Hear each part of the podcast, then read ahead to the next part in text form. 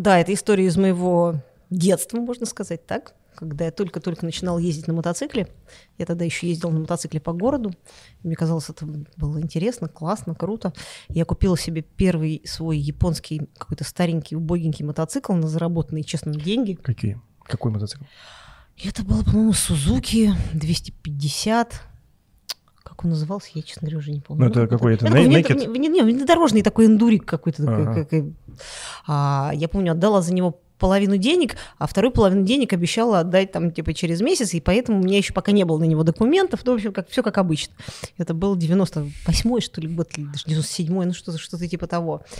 А, и я, значит, ночью в дождь решила поехать к друзьям куда-то на дачу, по-моему, Родителей у меня дома не было, они тоже где-то были, то ли на даче, то ли где-то, естественно, втихаря. И я, значит, села на этот мотоцикл, фара у него практически не светила, шел ливень, на улице темно, и э, объезжая автобус, который остановился на автобусной остановке, я так, у меня зеркал не было, я так бок посмотрела, вроде никого нет. Ну и начала этот автобус потихоньку объезжать. А, и в этот момент, значит, меня ходом пролетел огромный Land Cruiser, здоровый, затонированный. И буквально через метров 200 светофор красный, он останавливается. Ну, я так быр-быр-быр потихоньку подъезжаю, там такая немножко испуганная, ну, останавливаюсь. Вдруг из этого ланкрузера вылетает огромный просто шкаф такой дядька, подбегает ко мне, не говоря ни слова, он хватает меня, говорят, за грудки, за куртку, поднимает в воздухе и так замахивается, и я понимаю, что это огромный кулачище сейчас попадет мне как раз между козырьком шлема и вот этой нижней частью. И я понимаю, что сейчас меня будут бить. Я так уже зажмурилась, я даже ничего не говорю, так просто вот вжала голову в плечи, мне будет больно. Подумала о том, что сейчас мне опять сломают нос, у меня нос был в детстве сломан, но мне его не били, это я сама его сломала. И тут он уже такой замахнулся, и вдруг его, я вижу у него в глазах какой-то, как будто ударила молнией, он такой вдруг так отдернулся, так меня так посадил на место, расправил курточку. Ой, баба. Так, так поморгал глазами и такой вот опешенный, удивленный развернулся. А он мне перед, перед этим такой, ты это, аккуратней. И такой, и пошел. Самый прикол в этой истории заключается в том, что вот это предвзятое отношение к женщине за рулем, оно до сих пор сохраняется.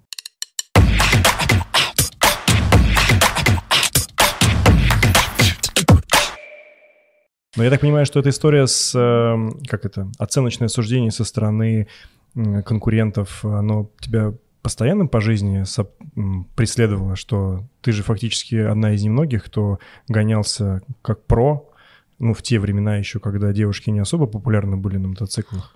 Ну, я как прото, на самом деле, начала гоняться, кстати говоря, не так уж и давно. Тогда -то как раз это для меня было хобби. Все с этого и начиналось, потому что я вообще даже подумать не могла о том, что любимое занятие э, мотоциклы для девочки может стать профессии.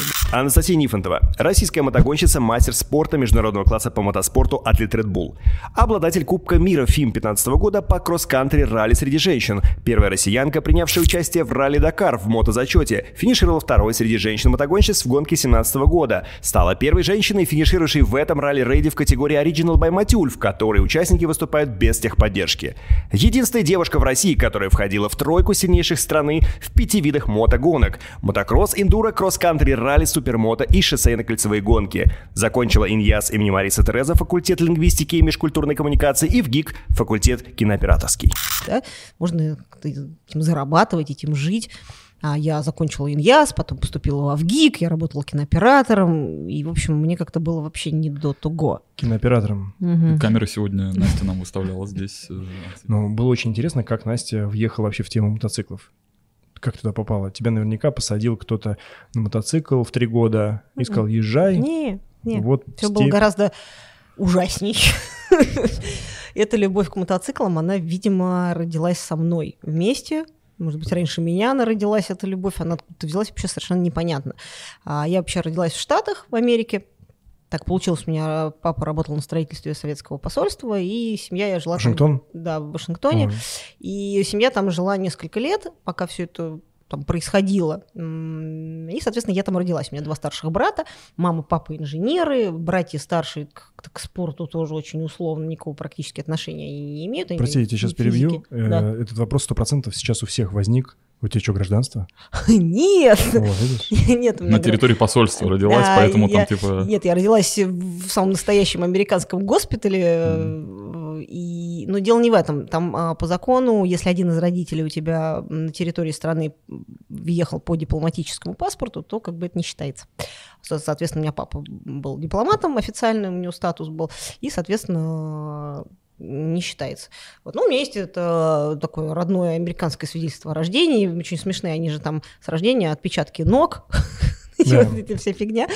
Это все у меня где-то есть там сказка. Но, но в паспорте написано по-русски «Город Вашингтон». Город Вашингтон, США, да. Особенно у меня было смешно написано до недавнего времени а, в правах а, я была пропи... меня родители прописали к дедушке в квартиру, ну, как обычно, да, чтобы квартира там не пропала туда-сюда, а квартира в городе Люберцы. И хотя я всю жизнь прожила на юго-западе в теплом стане. А, и у меня в правах было написано, там же коротенько пишут, и написано место рождения США, место жительства город Люберцы.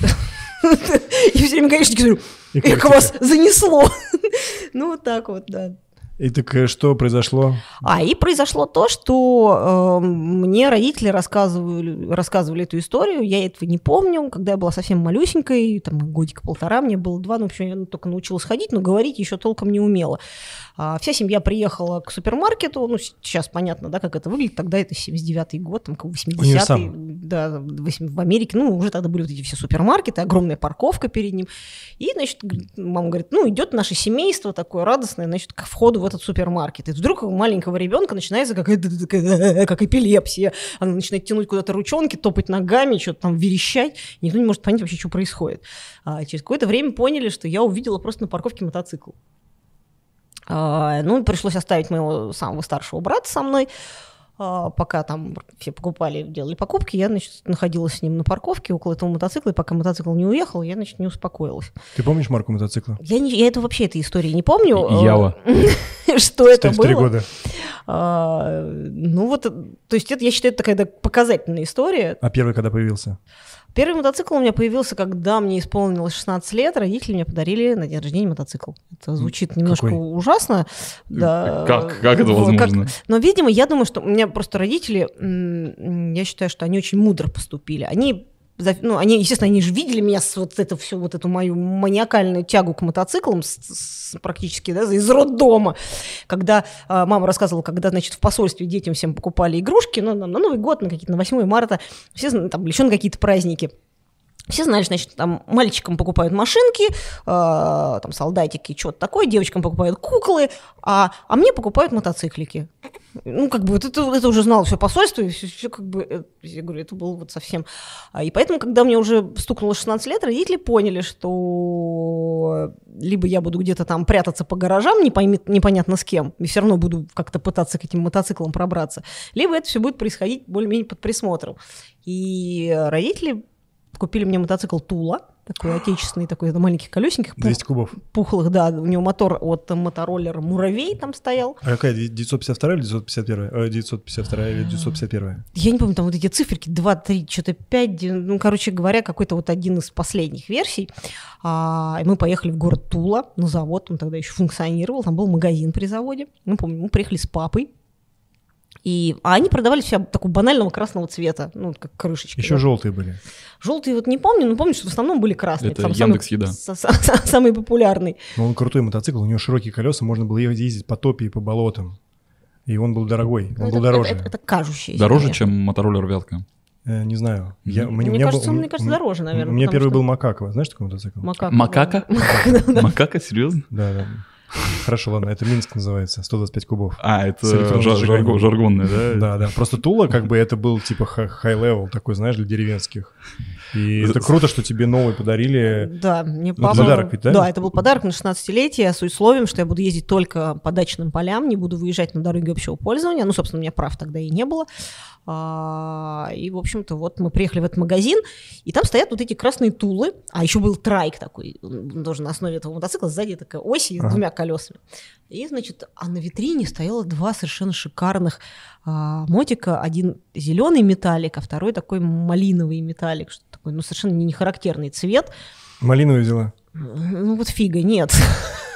Я же девочка какая-то неправильная. У меня папа тоже такой, малиновый. Малиновый. Вот. А продавщица такая, не-не-не, ни в коем случае мы не про это не продается, это наши выставочные экземпляры, они там куда-то в Мексику ездили, куда-то на всякие выставки, это вот у нас просто стоят на витрине. Ну, папа такой завел эту продавщицу подсобку, что ты там, видимо, рассказал. На мексиканском. На мексиканском, да. И, в общем, в итоге нам отгрузили этот зеленый мотоцикл. Он меня, кстати, до сих пор существует, он на даче, в гараже хранится. Мы его, кстати, этим летом заводили. Даже перед... у меня на моем YouTube-канале даже передача целая есть про этот мотик. А, кстати, YouTube-канал. А, просили... Ты его развиваешь? Я очень хочу его развивать, мне просто не хватает рук, ног и всего. Мы ссылку на YouTube канал в описании. Обязательно. Ну, там я прям видел, там передачи прям есть. Да. Ты прям там рассказываешь. Э. Я тоже, ну, так сказать, за, зашел, зашел сегодня познакомиться вообще с э, тобой как бы заочно, вот, и зашел на твой канал. И это прям, это правда, это как э, такая well-made, профессионально сделанная, классная передача с хорошо поставленной речью, знаешь, там, ну, как бы, там, ты ходишь, рассказываешь, ну, я, я прям удивился, знаешь, я думаю, кто, кто у нас сегодня Кто все эти люди? Ну, как так? Знаешь, что Настя себя назвала песклявой? Песклявые меня обзывали, да, так, когда я вела передачи, э, репортажи с Дакара 2020 года, вот в прошлом ага. году, а у меня не получилось поехать поучаствовать, ну, там из-за травмы и бла-бла-бла. В общем, короче говоря, меня партнеры мои, э, в том числе компания Матюля, они отправили, я рассказывала про Дакар и про эту всю внутреннюю кухню. И как-то людям очень зашло, потому что я не рассказывала про то, кто кого обогнал, кто как, как, на сколько минут. Ну, потому что это рассказывали все новостные каналы, и это как бы не было особо там, дефицита в этой информации. Я рассказывала про какие там тубзики, кто где спит, какие палатки, какие матрасы, ну, как это вот это, какая еда в столовке. И так народу это зашло. Но, естественно, э, а я столкнулась на самом деле с контингентом Ютуба. я такая сидящая в таком ламповом инстаграмчике, своем там фейсбучике. И я как-то YouTube, ну так, я говорю, у меня не доходили реально руки им заниматься, заниматься. А тут мы выпускали с мужем такие вот ежедневные, ну, микро, на коленке собранные, понятно, микропередачки. Угу. И тогда начал приходить народ какой-то вообще совершенно там такое писали. Я, меня поначалу прям я думаю, боже мой, что это? И, и в частности, а, было, ну, не сказать, что прям много, но было, были комментарии, что это такое? Кто ее вообще туда пустил? А что у нее с голосом? Что она так говорит? Я такая думаю, блин, как же так? Мне на всех радио, когда я была и на максимуме работала, ну и когда на интервью всякие звали, там и на маяк и так далее, все родищи говорили, что у тебя такой хороший голос, ну прям нормально, приятно слушать. Я такой, блин, что ж у меня не так с голосом? Так, боже мой, боже мой. Ну это вот добро пожаловать в YouTube. Да, мы, мы, мы, мы о себе очень много узнаем каждый день. Но я потом, ну потом, как мне тоже кто-то из знакомых ребят, ютуберов, они такие говорят, слушай, это, это нормально. это люди, разговаривающие, раньше можно было только с телевизором поговорить, да, а сейчас можно что-то еще в этот телевизор написать. Ну, поэтому люди из прошлого очень сильно переживают, когда получают вот такой вот фидбэк ни с того ни с сего про писклявый голос, еще что-то. Но... Я начала над этим просто стебаться, и в какой-то момент начала, всем привет, с вами писклявая Нифонтова, там, ну и так далее. Да, вот я, я слышу, это самая ирония называется, это круто. Кстати, угадай, какой ролик я посмотрел от начала до конца на твоем канале, э, не, не выключаясь? Просто предположи. У тебя их там штук 40, да? Прямо вот от начала до конца? Прямо от начала до конца. Не знаю, может быть, про души на Дакаре. А там есть такой ролик? Нет, ну, не там, про там, там кто-то углядел, я снимала в кабинке души, кто-то углядел в отражении лейки, что там даже что-то видно. Значит, там, надо, надо пересмотреть. Там есть очень залипательный ролик. А, он про то, как э, Настя рассказывает про раллийный мотоцикл, который участвует в Дакаре, на примере какого-то, и рассказывает, в частности, про вот этот вот ящик, про, как называется, роллбук, роллбук mm. про навигацию. И меня, я, знаешь, на чем себя поймал, э, когда смотрел этот ролик? Я, мне не, не, не, не склеивалась картинка, и то, что ты говоришь, это вот тот случай, когда человек, ну, типа девушка, она красивая, она говорит, но при этом она говорит э, очень максимально, ну, очень профессиональным языком объясняет это, как будто бы, ну, она все время ездит Как на будто я этом. на нем езжу. Да, а, ну, а ты ездишь на нем. То есть это, ну, не склеивается. То есть люди, которые с тобой постоянно общаются и знают, кто ты, конечно же, это все органично. А я такой, господи, как такое? Ну, кстати, для многих и не склеилось. Так, типа, тоже писали в комментариях. Типа, Ну, не «Что- в- кто это, что Это это, вообще, кто правда. это опустил? Нам кто-то, ну, ты там почитай про Нифон, вот она-то там уже была много раз. Но, слушай, давай э, нырнем туда, в прошлое. Э, Как э, у тебя этот, скажем так, твоя, твоя страсть стала профессией. Э, Наверное, вот э, про, наверное, первые соревнования, да, э, когда... Ну, это же надо добраться еще до соревнований, как бы. Нет, соревнования мои первые были в 99 году. Боже мой, это было так давно. Я уже такая старая. А, Первые соревнования были в 99 году. Это была Баха Селигер. А, Этап чемпионата России. Ты на Туле поехал туда, правильно? Нет. У меня уже на тот момент появился мотоцикл, э, такой нормальный, гоночный, скажем так, Yamaha VR400.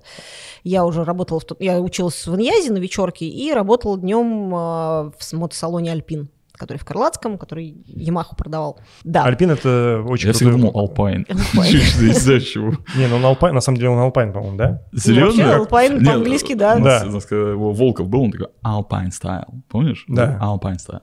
Да, но мы, мы все называли все, его Альпин, потому что, но это был, по-моему, первый в то время такой крутой магазин. Это, да, их было два или три. Вот Альпин, Ультра Си, Кавасаки они занимались, и Панафта, Ямахой тоже. Да. вот их было Подожди, три. а был уже этот э, Су- Сузуки, который Байкленд тогда уже Нет, был? еще тогда, по-моему, не было. По-моему, был. Они, ну, они, по-моему, чуть-чуть позже появились. Да? Потому что Альпин, он с 90 какого-то там чуть ли не 5-6 плюс-минус года. Ну вот, и, короче говоря, поскольку я там работала, у меня появилась возможность, значит, апгрейдить немного свою технику, и у меня появился этот мотоцикл. И ребята, кто там работал тоже, и у меня уже знакомые появились, гонщики, они собрались на гонку. Я такая, а можно с вами, я тоже хочу. Ага, и, короче, меня взяли на эту первую гонку. И я помню, рядом у нас там по соседству, где сейчас, кстати, рядом с велотреком, вот эта английская школа. Да. Вот раньше на территории был клуб 4 на 4. Мгм. А, там джиперы тусовались. А, и владелец этого всего был, ну, так, ну, есть, слава богу, Миша Снарский. И, короче говоря, они были организаторами, собственно, гонки. И там на территории этого клуба была вся, ну, заявки надо было подать там, и так далее. И, в общем, мы такие с пацанами приходим, а я такая совсем еще была маленькая. То есть, ну как, мне лет уже было на самом деле 20, но выглядела я так лет, на, наверное, 16. Я моложе выглядела. И, короче говоря, меня ребята приводят, а там а, руководителем гонки был а, Майоров, дядя Леня. А, Он такой, ну, как бы корифей ралли-рейдов, российский отец-основатель. А, и, значит, он такой, он такой, ну, большой такой дядька, грузный. Он значит, там сидел на диване, они меня приводят, дядя Лень, вот Настя, можно ее заявить там на гонку? Он, он так на меня глянул, и потом уже он, он так, господи, что это? И потом с ребятами, вы что, с ума сошли? Вы кого мне привели? Вы- Это что? Зачем мне баба на гонке, она в лесу потеряется? Видишь, опять баба. А, ну, основная у него, основной был посыл, потому что, понятно, он же не знал, кто я, что я вообще, ну, потому что это опасно, на самом деле, Это это, опасно, это ответственность, да, маленькая девочка, да еще и девочка, да, там ее раздавит, не дай бог, кто-то, и, ну, ничего, и зачем это? Ну, ребята, в общем, там встали за меня горой, один вышел, говорит, ладно, я, типа, я все, я там обещаю, я поеду с ней всю дорогу, буду сопровождать, я как бог с ней, с гонкой, ну, ну и, короче, говорит, все, ладно, говорили, все, отстаньте от меня, типа того, что ну, у нас единственный остался номер свободный, 13 М. ну, потому что все уже разобрали, остался 13 номер мотогонщицкий. А мотогонщики, они очень суеверные, да? Ну, там есть какие-то там определенные вещи, ну, кто как. Но я, на самом деле, на эту тему вообще абсолютно никогда не парилась. Я такая, ну, 13 и 13, окей, даже прикольно. И, собственно, у меня так и появился номер 13. э, вот И он Чё? теперь твой, э, И я как-то твой да, я сжила- выбран- выбранный сжила- тобой номер. Сжилась с этим номером, да. Он сейчас, кстати, достаточно популярный уже стал, особенно среди девчонок. А вот там открываешь какой-нибудь инстаграм, слушай, какие-нибудь девчонки, о, 13 номер. Слушай, может быть, это знаешь, чем связано вот это суеверие, что как бы сама техника-то, она ломается не по твоей воле, не ты же ломаешь, она выходит из строя почему-то. И, может быть, вот это суеверие, вот, чтобы не ломался мотоцикл, да? Слушай, ну по-разному, у всех свои какие-то тараканы на эту тему. Ну, э, есть, например, такое суеверие, это в основном, кстати, у нас, у российских гонщиков, не класть шлем на землю. О, кстати, это же, знаешь, как это даже не класть. Во-первых, ну, упал это, потому что он сразу повредился, надо менять. Ну, упал, понятно, да, просто вот его положить на землю. Подожди, ну, мотоциклистов же есть эта история. Если ты поломался на улице, ну, на дороге, на трассе, ты ставишь мото- шлем на, на асфальт, и это значит, что у тебя поломка, и другие, кто едут, остановятся, тебе помогут, не так? Да, не знаю, я просто по дорогам не езжу, поэтому а, ну, не очень, я вот в этих делах специалист. Ну, а, например, приезжаешь куда-нибудь на гонку иностранную, буржуи швыряют свои шлемы, где не попади, им вообще наплевать, поэтому, ну, это у всех свои абсолютно. А у них просто есть эти технички, которые ездят, поэтому им все равно, ну, и упал, и что, и дальше. И, слушай, эта гонка, э, ну, ты выиграл ее? Да, я, ее, я приехала, по-моему, вторая с конца предпоследняя, или, ну, по-моему, предпоследняя приехала, и то потому, что последний приехал дядька, у которого что-то сломалось, он там долго-долго чинился. А дядька-то при чем здесь э, женского там нет зачета? А девчонок не было тогда. Не, а, в смысле, одна была... Это общий зачет. А, общий да, зачет? общий зачет, там девчонок не дядька было. Говорит, там приехал. Нет, а, был общий зачет, девчонок не было, и я была одна. И я тогда вообще первый раз в жизни увидела вот эту дорожную книгу. И тогда же еще не было у нас этих модных перемоток с кнопочками. Перелистывала, что ли? Нам выдали просто обычные вот эти альбомы как для штурмана автомоб... автомобильный, то есть блокнот, который так вот и мне его дают и говорят, ну, приделай как-нибудь там куда-нибудь. И мы при, привязывали этот, э, был такой как отрывной календарик. Рулетка проехал, а, оторвал. А, а что в нем? А в нем, собственно, маршрут. Потому что мы же Ну, едем, то есть карта. Мы, э, там не карта, это такая история, блок, ну, как блокнот, да, размечены три, три колонки посередине одна и по краям. В левой колонке написан километраж, а посередине нарисован очень схематично стрелочками перекресток, и с правой со всем стороны там какие-то пометки. А, ну, то есть, например, там, ну, естественно, начинается с нуля километров, потом соответственно, до следующего перекрестка, ну, образно, там, ты едешь 5 километров, следующая пометка 5 километров, например, 100 метров, и там нарисован какой-нибудь такой вот, какая-нибудь кракозябра из стрелочек, в зависимости от того, что за перекресток. А, иногда пишут курс по компасу, ну, в градусах, которые, да, то есть, чтобы можно было ориентироваться, особенно это в пустыне, когда нет дорог, там вообще можно только по градусам ориентироваться. Ну и, короче говоря, да, и какой-нибудь там пометка, например, за большим камнем, там, большой камень должен быть, а может быть ничего там нет. Ну, Остан- остановился, азимут посчитал, так, значит, это и начал. Ну, то есть я правильно понимаю, что если ты упустил момент, э, в котором, э, значит, вот эта вот развилка произошла, то дальше у тебя все этапы да, поехали. Да, все у тебя все посыпалось, соответственно, ты, ты, ты повернул, например, чуть подъе... там проблема-то еще в том, что ты можешь ехать и таких похожих перекрестков, например, ты подъезжаешь, смотришь, похожая такая, например, как просто развилка, а, и ты думаешь, ну, наверное, где-то у меня одометр сбился, в принципе, там плюс-минус 100 метров, ну, окей, я поверну здесь а надо было еще 100 метров проехать, а там такой же перекресток. А, соответственно, уехал раньше, и следующей позиции уже не бьется. Надо возвращаться, опять обнуляться, искать. Ну, то есть это такая... Это как мотоориентирование получается. Mm-hmm. Я сначала подумал, что сложность заключается в том, что преодолеть а, враги, песчаные какие-то проезды, там как-то заложить и все это красиво проехать. А тут я, я слушаю, понимаю, что там нужно просто тупо уметь читать закорючки, да? А, нужно тупо уметь считать закорючки, нужно уметь ездить, ну, если мы говорим про большие гонки по дюнам, по пескам, нужно уметь ездить на большой скорости, потому что, например, там в Монголии, когда я была, там очень ходовые вот эти степи, а, совершенно фантастические. И скорость, э, ну, средняя, не знаю, ну вот максимально едешь, что там 170 км в час какой-то мотоцикл может ехать. И вот ты, значит, едешь, и уже в какой-то момент настолько привыкаешь к ней, что тебе кажется, что ты еле едешь. Но проблема езды на такой скорости, то что нужно очень серьезно быть ну, концентрация должна быть, да. И если ты вот малейший какой-то где-то чего-то там от, отвлекся, прозевал или посмотрел в дорожную книгу, собственно, как у меня случилось, посмотрел в дорожную книгу, буквально доли секунды, опустила глаза, подняла, а все, передо мной уже такой бордюр по колено высотой, и все, я улетела. Это было где? Это в Монголии было. И ты сломала что-нибудь себе? Позвоночник, ключицу, ребро. Блин. У меня даже видео где-то есть. Я, да, Подожди, это, это, это другое? Ты несколько раз, раз сломала? Два раза. А, то есть один в Африке, один, э, один в Монголии. в Монголии, да. А это в Монголии давно было? В 19 году. А, в 19 то есть совсем свежее. Ты поэтому ну, не поехал в Дакар? Да, да, да, да, да. Да, мы до него доедем тогда. А, Я не понимаю, как это сломать позвоночник? Это, Слушай, это, знаешь, же, это ну, вообще... Это, это... Подожди, давайте позвоночник попозже. Давай вернее, это, там Селигер, получается, что эта гонка, она, это была единственная такая, того, такого рода гонка размером, величиной? Нет, это не единственная. Тогда уже проходил чемпионат России, и это была просто одна из, один из этапов чемпионата России. Там а, на этих гонках у нас а, вместе с мотоциклистами едут и квадроциклы, и автомобили, иногда грузовики. А. Все, что движется, грубо Сейчас говоря. есть эта гонка? На самокате. Бах Селигер нет, уже нет этой гонки. Сейчас а другие гонки у нас в календаре, в основном там в Астрахани, в Волгограде, потому что там более-менее так, такой рельеф похожий для, ну, именно то, что для ралли-рейдов нужно. Селигер уже стал заси, ну, сильно заселен, там много туристов, все, а здесь нужны как раз-таки пустынные места, угу. а, потому что очень, ну, ты трассу уже эту всю не отгородишь, а, ну, и как Чтобы бы, безопасно было. Да, и интерес, собственно, в том, что она не отгорожена и не знаешь, куда ехать. А такие места только вот там и а остались. А вот после этой гонки, когда ты в себя пришла, ты почувствовала что-то, там, усталость, может быть, болезни какие-то, что-то там отваливалось? Да, у меня было ощущение, что по мне каток проехал туда-сюда обратно. Я такая, лежала, просто не могла пошевелиться. Ну, просто 360 километров по асфальту, ну, как бы это не супер, как бы, ну, Не, тяжело. не супер, да, но а это, здесь, получается, это ты... такая, ну, это Селигер, такие песчаные дорожки. Да нет, в принципе, ты и сейчас уже, когда уже человек подготовлен, когда он умеет ездить на мотоцикле, в принципе, тоже это, 360 э, километров это ни о чем, потому что, например, тот же Дакар какой-нибудь или Африка Рейс, а, это как бы один из спецучастков, причем таких не самых больших потому что были спецучастки 450-500 километров. Это помимо лиазонов еще, это вот эти вот дорожные секции, которые надо доехать до старта и после финиша. А ты вот когда приехал, ты поняла, что тебе нужно как-то по физухе подтягивать что-то, или ты в этот момент, в принципе, еще не думала? Слушай, я в этот момент вообще ни о чем таком не думала, я просто думала, вау, это так круто, мне так понравилось, мне так это зацепило.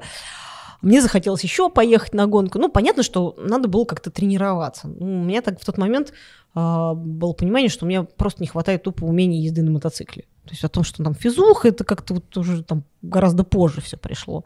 А тогда, ну, только что на, на мотике есть. И то, я не занималась на тот момент с тренером. Я выезжала просто с ребятами покататься. Мне кто-то что-то там подсказал, ну, я повторяла.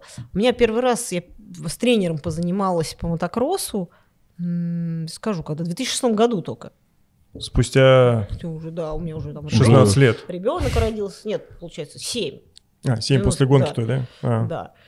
А до этого это, это был просто абсолютный хобби. Ну, как вот ты катаешься, там, не знаю, просто на горных лыжах выезжаешь, там в горы покататься. Ну, там... Ну, просто, просто по катушке, Просто по катушке, да. Ну, такие кайфовые, которые мне нравилось. Я говорю, я, я даже задуматься не могла о том, что у меня в голове не укладывалось, что этим можно как-то заниматься там. Слушай, ну потом что у тебя пошло по спорту? Ты же, я так понимаю, бросала на какой-то момент, пока училась да. в Алгике, да? Я, меня... думал, я думал, что по спорту. Ну, потом лыжи, бег, велосипед. Там, И шахматы. Шахматы, да. да. А, я просто, я все детство прозанималась горными лыжами, когда в школе училась. Причем так достаточно плотно, там, всякие сборные Москвы, юношеские сборные России, я там КМС даже в свое время выполнила а, по горным лыжам.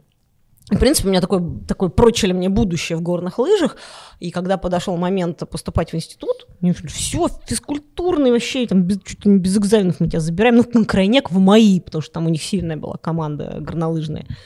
А, понимаю, понимаю, понимаю. Но я как-то на тот момент такой, я не помню, мне ну, родители, наверное, на это повлияли. Я думаю, не, ну что такое какой-то физкультурный, мои вообще не моя тема. Ну, и я, значит, такая, нет, мне надо, значит, какое-то образование такое Дипломатическое. Ну, не, не то чтобы дипломатическое, я не, не технарь, ну, с точки зрения там, физик, математик, это не мое.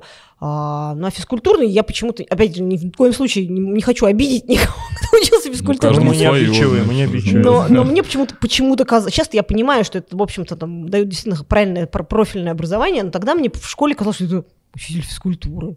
Типа непонятно, что они там и делают. Что я буду, да? да там, Приседают и отжимаются. Буду, да, делать.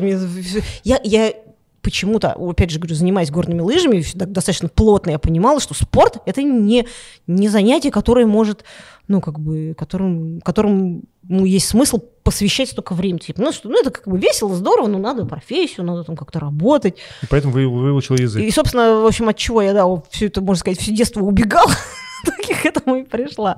Догнала. Да, ну это такая, да, жизненная ирония, она, в общем, так присутствует. Ну и, как, короче говоря, я в команду как-то в очередной раз пришла на тренировку, говорю, все, знаете, мне там же все, там, значит, у нас там сборы, мы куда-то едем, я говорю, я никуда не еду, мне, значит, я с этого года, вот с сентября все начинаю готовиться к поступлению, там, бла-бла-бла, там, скандал был, топали ногами, все орали, ну, а что делать? Я такая, я вот сейчас смотрю на свою старшую дочь и понимаю, что, что я что-то, что-то не понимаю. Мне тогда было тоже типа лет 16, что ли, да? А я помню, что меня, не, не, меня родители не заставляли, это не было их какое-то да, давление, это я сама для себя вот так решила, это было мое какое-то решение. Все, я спорта ухожу, я занимаюсь вот так. Я... То есть пока ты училась в институте, ты не занималась мотогонками? Нет. Не ездил на мотоцикле? Нет, Весной я... Просто на в институт, смотровую в не приезжала? Нет, я, нет, я, я как-то я ездила, но, э, говорю, вот у меня это было, соответственно, я поступила в ИНЯС в 97-м, что ли, году, получается, да, 98 97-м, а 98-й, 99-й, так у меня какая-то тусовка была, в 99-м, 2000-м еще на гонки на эти первые свои съездила, а потом у меня уже немножко вектор поменялся, я попала в кино, я поняла, а изначально вообще после школы хотела поступать в ВГИК на операторский. У меня родители, вот тут родители сыграли свою роль, они меня отговорили. Но они отговорили как? Они, слушай, ну, такой Потом. Был, такой был, нет, такой блатной институт, это раз. Ну, во-первых, как бы, надо быть Михалком, Кончаловским, туда так просто с улицы, наверное, не берут. А, ну и потом самый такой был, а, а, ну, как они меня отговорили, основная такая фактор это был то, что ты же все детство занималась горными лыжами, а для того, чтобы поступать на операторский, тебе надо было в какой-то фотокружок ходить, ну, хотя бы фотоаппарат в руках-то ты вообще держала, а я, мне это просто, ну, знаешь, что я где-то в кино увидела, как оператор работает. О, круто, это там и железо, и творчество, и вообще все, что мне нравится. А, ну и, короче говоря, я так подумала, ну, действительно, наверное, это просто какая-то такая у меня фантазия веснушкина. А, я сходила, ну, я, честно, я съездила в Авгик узнать насчет вступительных экзаменов, там в, в дверях в этих огромных вот этих вот дубовых или с чего они там у них сделаны, встретилась с какими-то тетушками, девочки, вы куда? Я с подружкой поехала, как обычно, там, блядь, страшно было. А мы такие, вот узнать на операторский. Экзамены давно закончились. Я поняла, да, я действительно, я... Нам тут не рады, а еще удивилась, ну почему экзамены закончились, вроде май месяц, экзамены обычно в июле вступительные, а потом я уже поняла, что, оказывается, в марте, в апреле Отбор. надо сдать портфолио из фотографий, и комиссия приемная, они, значит, смотрят эти фотографии, и, соответственно, на этом моменте отсеивают тех, кого можно допускать к экзаменам, а кого нет. Поэтому они сказали, что уже все закончилось, потому что, ну, как бы, если мы только хотим узнать, то это только теперь на следующий год. Ну вот, и, короче говоря, в общем, когда я учился в Иньязе, я уже под конец попала на, на съемочную площадку. Опять же, благодаря мотоциклам меня позвали посниматься в сериале. А, сериал назывался «Гражданин начальник». Ну, как обычно, про каких-то ментов, про какую-то фигню вот эту всю. По второму каналу шел, да? В 23.10. Я, я его даже не, честно, я его не смотрела. Вот рассылали по Фидо. И э, режиссер э, сериала был Николай Достель, такой достаточно известный наш российский режиссер. И меня, значит, вызвали на Мосфильм, ну, типа на собеседовании. пос- А, и он мне говорит, слушай, ну вот нам нужна девочка на мотоцикле, дублерша, актрисы. А, ну, и он там что-то со мной начал разговаривать, что-то мы там, ну, понял, что я такая поболтать люблю, не стеснительная особо. И он такой, блин, слушай, ну прям типаж, вот мне прям, может, ну нафиг эту актрису, может, ты сыграешь? Я такой, блин, ну, как говорится, г- вопрос, но я просто же не актриса. Ну и, короче говоря, там меня позвали на пробы, а, и э, мой э, партнер по съемкам был Егор Бероев, тоже известный наш, уже ныне достаточно так серьезный, известный актер. И, короче, как-то у нас все получилось, и, в общем, мы поехали снимать этот сериал. Я там То есть была... ты, был- ты была не дублером? Нет, я была да, актрисой, но там у меня не была какая-то главная роль, я была подружкой главного героя. Но я появлялась там буквально в, там, в трех, по-моему, сериях первых, и потом меня... А тебя убили потом? Я сама себя убила, да. А, ну. Там, там, там очень все, как обычно, все трагично. Вздернула на рей. Там это, да, да, сюжет еще тот. А, Но смысл в том, что я попала на съемочную площадку, я посмотрела на весь этот процесс и поняла, что вот эти мои какие-то такие романтические мечтания о работе оператором, вот именно не, не актрисой, да, не режиссером, который там ходит, там, вроде как главный. Нет, мне не хотелось быть оператором. Мне нравилось тусоваться с парнями за камерой, там, свет. Ну, вот это, вот это как-то мне прям тянуло. И я так на тот момент поняла, что нет, все-таки я поступлю на операторский. Ну, естественно, там, познакомился уже с ребятами, мне тоже там А, то есть тебя все-таки это захватило? Конечно, конечно. А, И все, я уже на последних курсах в Иньяза уже, уже готовилась к поступлению в Авгик. Уже собирал портфолио. Ну, в принципе, да. охренеть. Прикол. И что, Но и я потом... тогда я первый раз в жизни взяла, собственно, фотоаппарат в руки. И за два года нашла... Canon или Nikon? Pentax ME супер пленочный. Получи. Нет. Да, да. Не, ну тогда, тогда еще не было цифры. Нет, Pentax это был э, тоже, это круто, Это было японский круто. Это, да, это тоже. папа из Америки привез этот Pentax, мне привезли Да. там. А линзы были кл- классные. всё. Название классное, Pentax. А у меня, кстати, тоже до сих пор. А у меня дома 645 был. Ну, У средний меня не было никогда. У меня Вилия была. Знаешь, что такое? Вилен? Вилия. Вилья. Я даже не Вилия. слышала такое. Так вот. Знаем велосипеды Вилья. Да. И, ну, в общем, поступила и получила, что, ты теперь оператор? Я оператор, да, причем у меня даже приз есть на 28-м международном кинофестивале в ГИК студенческого кино. Я получила приз за, за операторскую работу. А, на пленку снимала на 35 миллиметров. все Дела мне там... А у было. тебя камера была своя? Нет, мы на студии же брали, на учебной. У нас там А. рефлексы были. А потом ты себе ку- купила камеру ведь? У меня была камера Ари- своя, у меня была, нет, у меня и пленочной не было, конечно же, у меня была своя 790 битакам Digital. Так это же дорого. Это, это очень дорого, да, я продала все свои мотоциклы, которые у меня были на тот момент, а, заняла денег э, и, в общем, поехала в Англию и купила там камеру бэушную. Это была тоже отдельная А эпопея. сколько она стоила? Ну так, для Она, понимания, да, сколько ну, это нужно... что-то в районе 50-45 тысяч фунтов. Фунтов? Да, 50 это, это бэушные. Это Бэушные. А для чего ты это сделала? И это А, первоначальный взнос. Это для того, чтобы у меня была своя камера. Потом я работала несколько лет, я сдавала ее в аренду. В принципе, ну, неплохо стоило сдача в аренду камеры вместе с собой как видеоинженером, либо как оператором. Соответственно, я А. зарабатывала ей деньги. То есть это была инвестиция? Ну, в принципе, да. Инвестиция в свою, в свою профессию. Да, Получается, да. что неплохо. Но она, Ну, это насколько я смелый, понимаю, кстати, очень... Это не то слово. То есть она должна была очень как-то оборотисто сдаваться, чтобы... Ну, а, нет, она сдавалась на тот момент. э, Цены были, сейчас, бог не памяти, что-то типа 150 долларов, 200 долларов в день, ну, в смену. Да, то есть, соответственно, если ее забирали на проект какой-нибудь там 30-40 дней, Прекрасно. Да. То есть она отбивалась. Не, просто цифровые все камеры и цифровые технологии, они же так быстро просто одному Да. они устаревают. Они просто устаревают. Вот это типа, единственная, да, была проблема, потому что она, она работала какое-то достаточно там, ну, большое количество времени, там, не помню, там года 4-5 лет, все, все хорошо, а потом, да, потом... потом А там комплект линз был какой-то, да? Или там была какая-то... А, ну, объективы для цифровой камеры, такие телевизионные объ- объективы. То есть ты- несколько объективов еще было у тебя, да? У меня был ширик и, по-моему, обычный там трансфокатор какой-то, я уже сейчас не помню. пырик. Пырик. пырик. Ширик-пырик. Ширик, Они у вас сейчас такие. А, Я так понимаю, что ну, ты, покупая эту камеру, продала все свои мотоциклы, и опять мотоспорт уехал куда-то. Да. Ну не потом- все, не все. Вот тот, который в гараже Тула, стоит, до ну, сих пор стоит. Не Тула, да, все. ну, там на Ну, нем может там не комаров есть. да. А, и мотоспорт у меня пропал из жизни где-то с 2000, ну, вот конец 2001, начало 2002 года по э, конец 2005 года. То есть это получается ну, где-то на 4 года полностью вообще не было ни мотоциклов, ничего у меня связано с мото. В этой жизни я была полностью вся в кино, в кине. А, И в конце 2005 года мне вдруг звонит знакомый, мотоциклист еще из прошлой жизни. Я такой, слушай, а что ты не гоняешь? Вот тут у нас трасса, тра-та-та, приезжай погонять. Я говорю, что у меня мотоцикла даже нет. Да ладно, что, форма там как где-то твоя осталась же? Я говорю, ну там где-то на антресолях что-то лежит. Давай, бери, приезжай, погоняем. Я говорю, блин, ну что не приехать? Приехала, пыль сдула с мотобот. И как-то раз-раз так что-то вспомнила, поехала. А, а на тот момент уже какие-то женские соревнования по мотокроссу на- начали. То есть, когда я гоняла, не было никакого женского мотокросса. Он как бы был в советское время, потом он умер, естественно, как все водится у нас в 90-х Мгм. годах. И все, и как-то так. А к этому моменту уже начали опять возрождаться женские соревнования. Мне знакомый, блин, классно, слушай, давай, поехали, там какой-то мотокросс будет, женский заезд, поехали, поехали. В общем, я поехала на этот женский заезд, какой-то приз водокачки, я не помню, что это было. А, И там как-то чудом каким-то приехала третья. То есть вот толком. Что это за соревнования были? Да Какие-то, ну, какие-то... Ну, в смысле, это были кросс, где где Это мотокросс, да, просто был мотокросс. по кругу? По этим, Да, попрыгать? трамплинчики, да.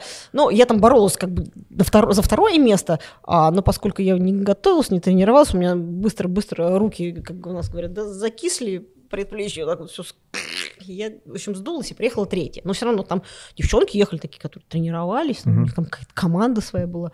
Мне посмотрели, что это за... приехала тут какая-то вообще ниоткуда. Пигалица. Взялась ниоткуда какая-то барышня.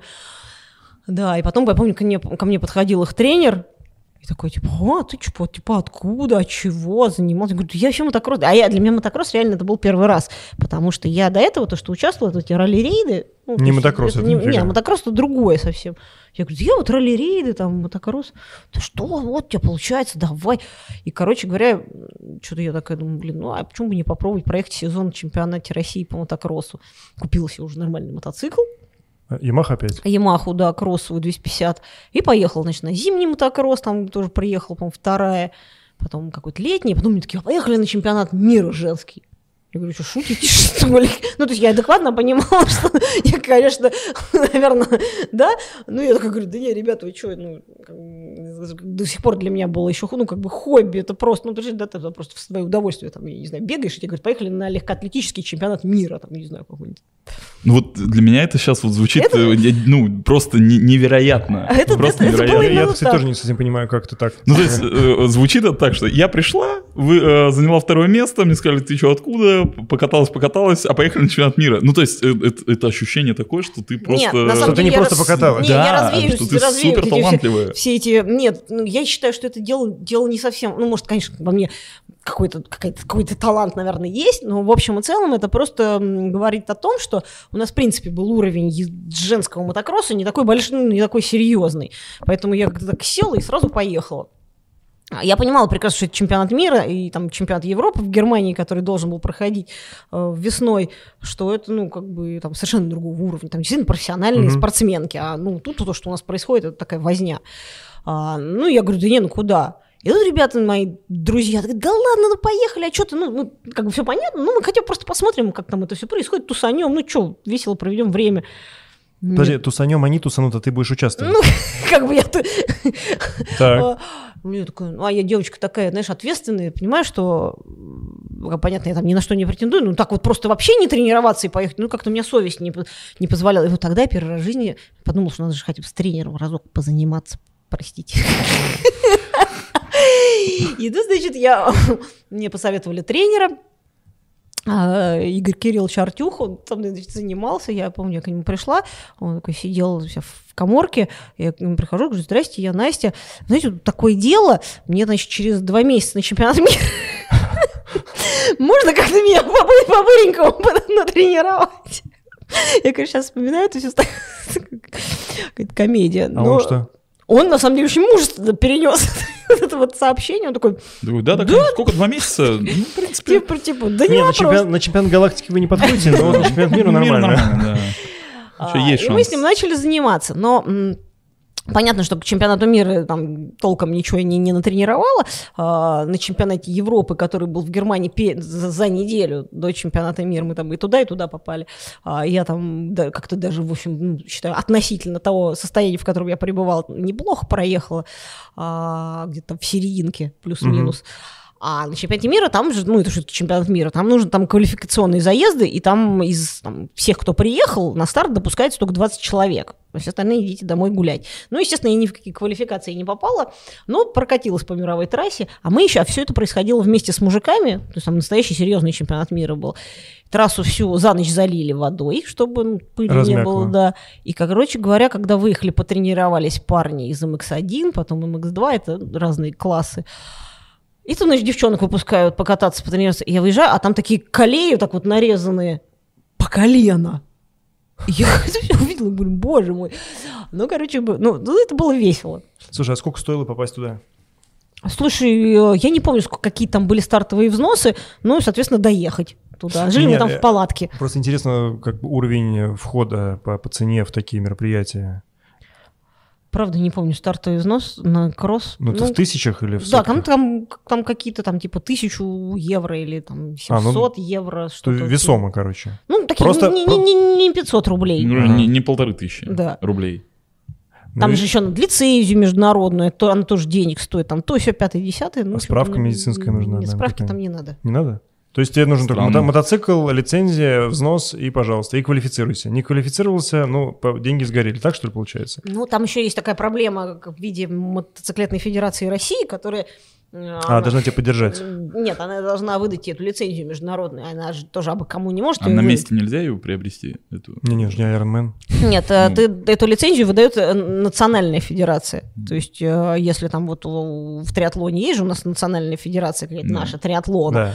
и, соответственно, она должна выписать международную лицензию. Да, но просто в триатлоне вот как раз ее можно купить там на месте, ну, смысле, прям, там, все, между, там, международную лицензию. Ты не должен соответствовать никаким требованиям. А, то есть там не, не обязательно. Ну, как бы по логике вещей, э, в принципе, там можно договориться, да, там, что тебе. Но тебе это выдали без, э, без проблем? Ну, мне выдали, потому что я уже в чемпионате России там а. участвовала, уже, ну, как бы, знали, что я не, не с улицы, да, совсем пришла.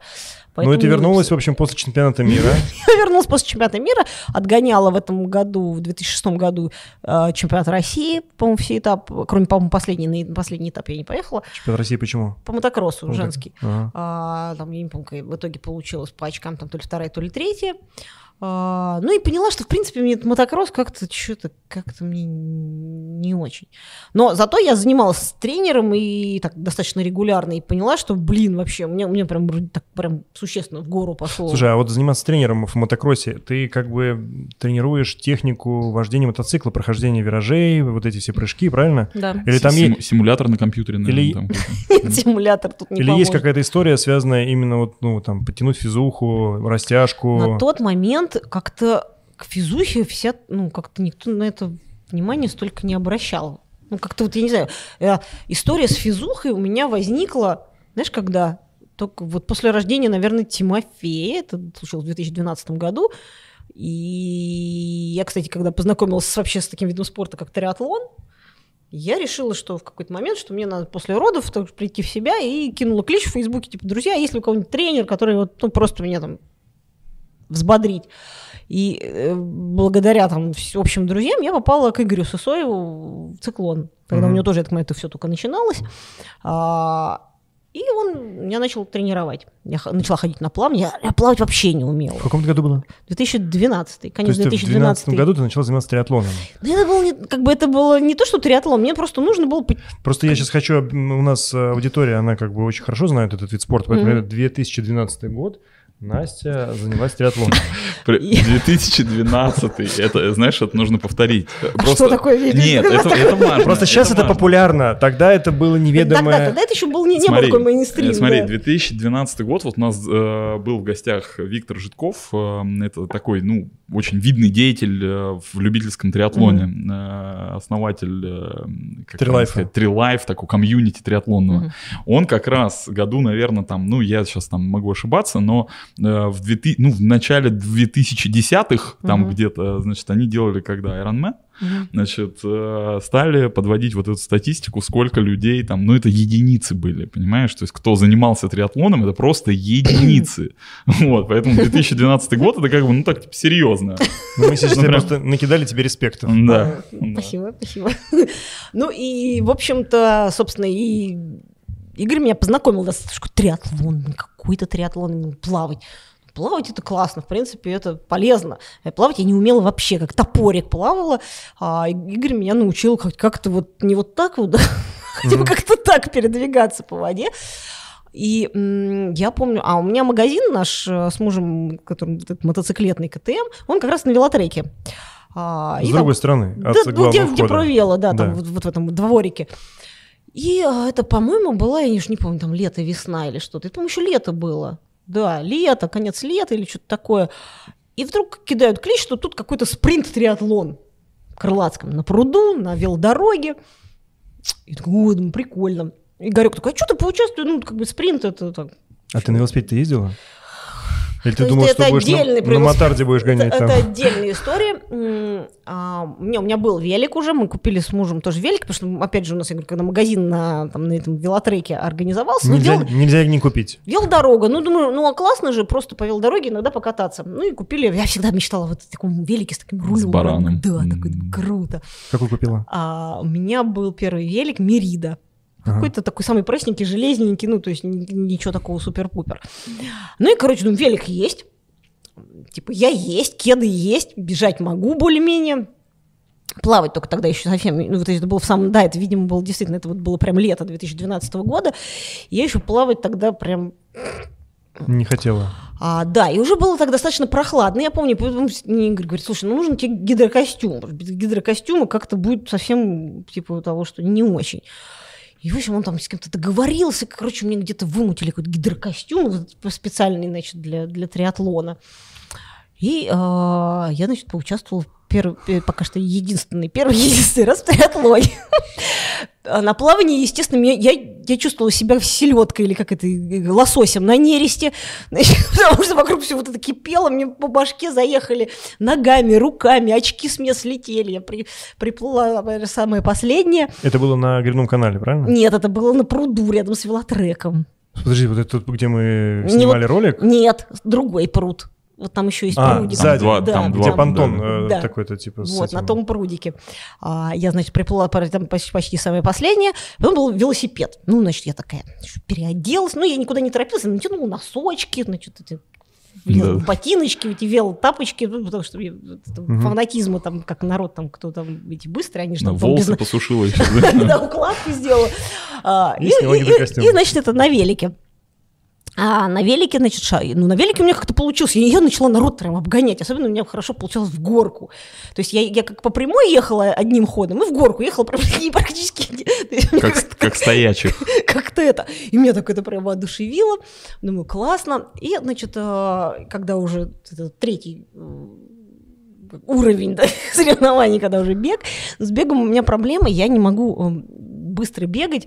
Мне когда пульс начинает зашкаливать где-то за 160, Uh, у меня начи... в какой-то момент начинает дико болеть правый бок. Я что-то не делала, как-то пыталась, там, и с Игорем тоже мы думали, может, там питание, еще что-то. В общем, не знаю, какая-то фигня у меня с этим правым боком, начинает дико болеть.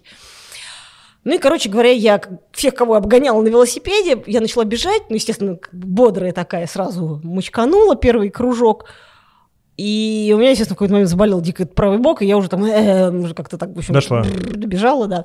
Но не суть. В общем, мне, в принципе, все это мероприятие дико понравилось, потому что а, ты не успеваешь устать вроде бы от плавания, и такой раз уже велик, ну классно, велик, потом думаешь, что-то велик надоел, о, уже надо бежать. Ну и, короче говоря, мне как-то Ну это спринте так. Это ну, спринт, да. В длинном так не работает. Но, но... Не, ну почему? Мне кажется, вот опять же, был в прошлый раз Виктор у нас, э, Доронин, он говорит, только на четвертый там час он начинает ловить кайф, знаешь, как бы от ну, ну, длинного триатлона. Поэтому кому как. Он необычный. В основном-то люди начинают ловить кайф первые 20 минут, когда старт. А потом уже все, типа, когда закончится, да? А как у тебя в ралли-рейды опять занесло после мотокросса? Не после мотокросса, после триатлона. После триатлона. Не-не, я так понял, что ралли-рейды были до триатлона. Да, ралли-рейды были до триатлона, еще до рождения Тимофея. А, в 2009 году а, в 2008 году я отгоняла сезон. Вот это, наверное, был мне первый был такой профи. Зачатки моего профессионального, профессиональной карьеры. В 2008 году э, я попала в супермото. Есть такая дисциплина. Это где... на кроссовых мотоциклах только на лысой резине по асфальту. И по асфальту, и частично по грунту, да, такой, такой микс, такой бред такой абсолютно. Вообще это круто. Вот, кстати, это было вот пять лет назад очень популярно по Москве на таких гонять. На Москве, ну, как, как бы если для города, да, это очень клево, потому что он хорошо едет и по асфальту, и можно где-то там по бордюрам да. поскакать.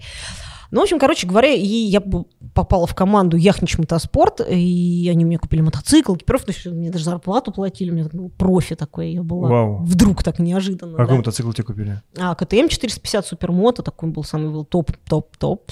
А, и я отгоняла все, по-моему, 7 или 8 этапов был, то есть это много для события такого мотоциклетного. Это был в тот год, это был самый, по-моему, был крутой сезон по супермод, потому что был богатый спонсор этого всего мероприятия, там платили деньги за первые, там, чуть ли не 10 мест.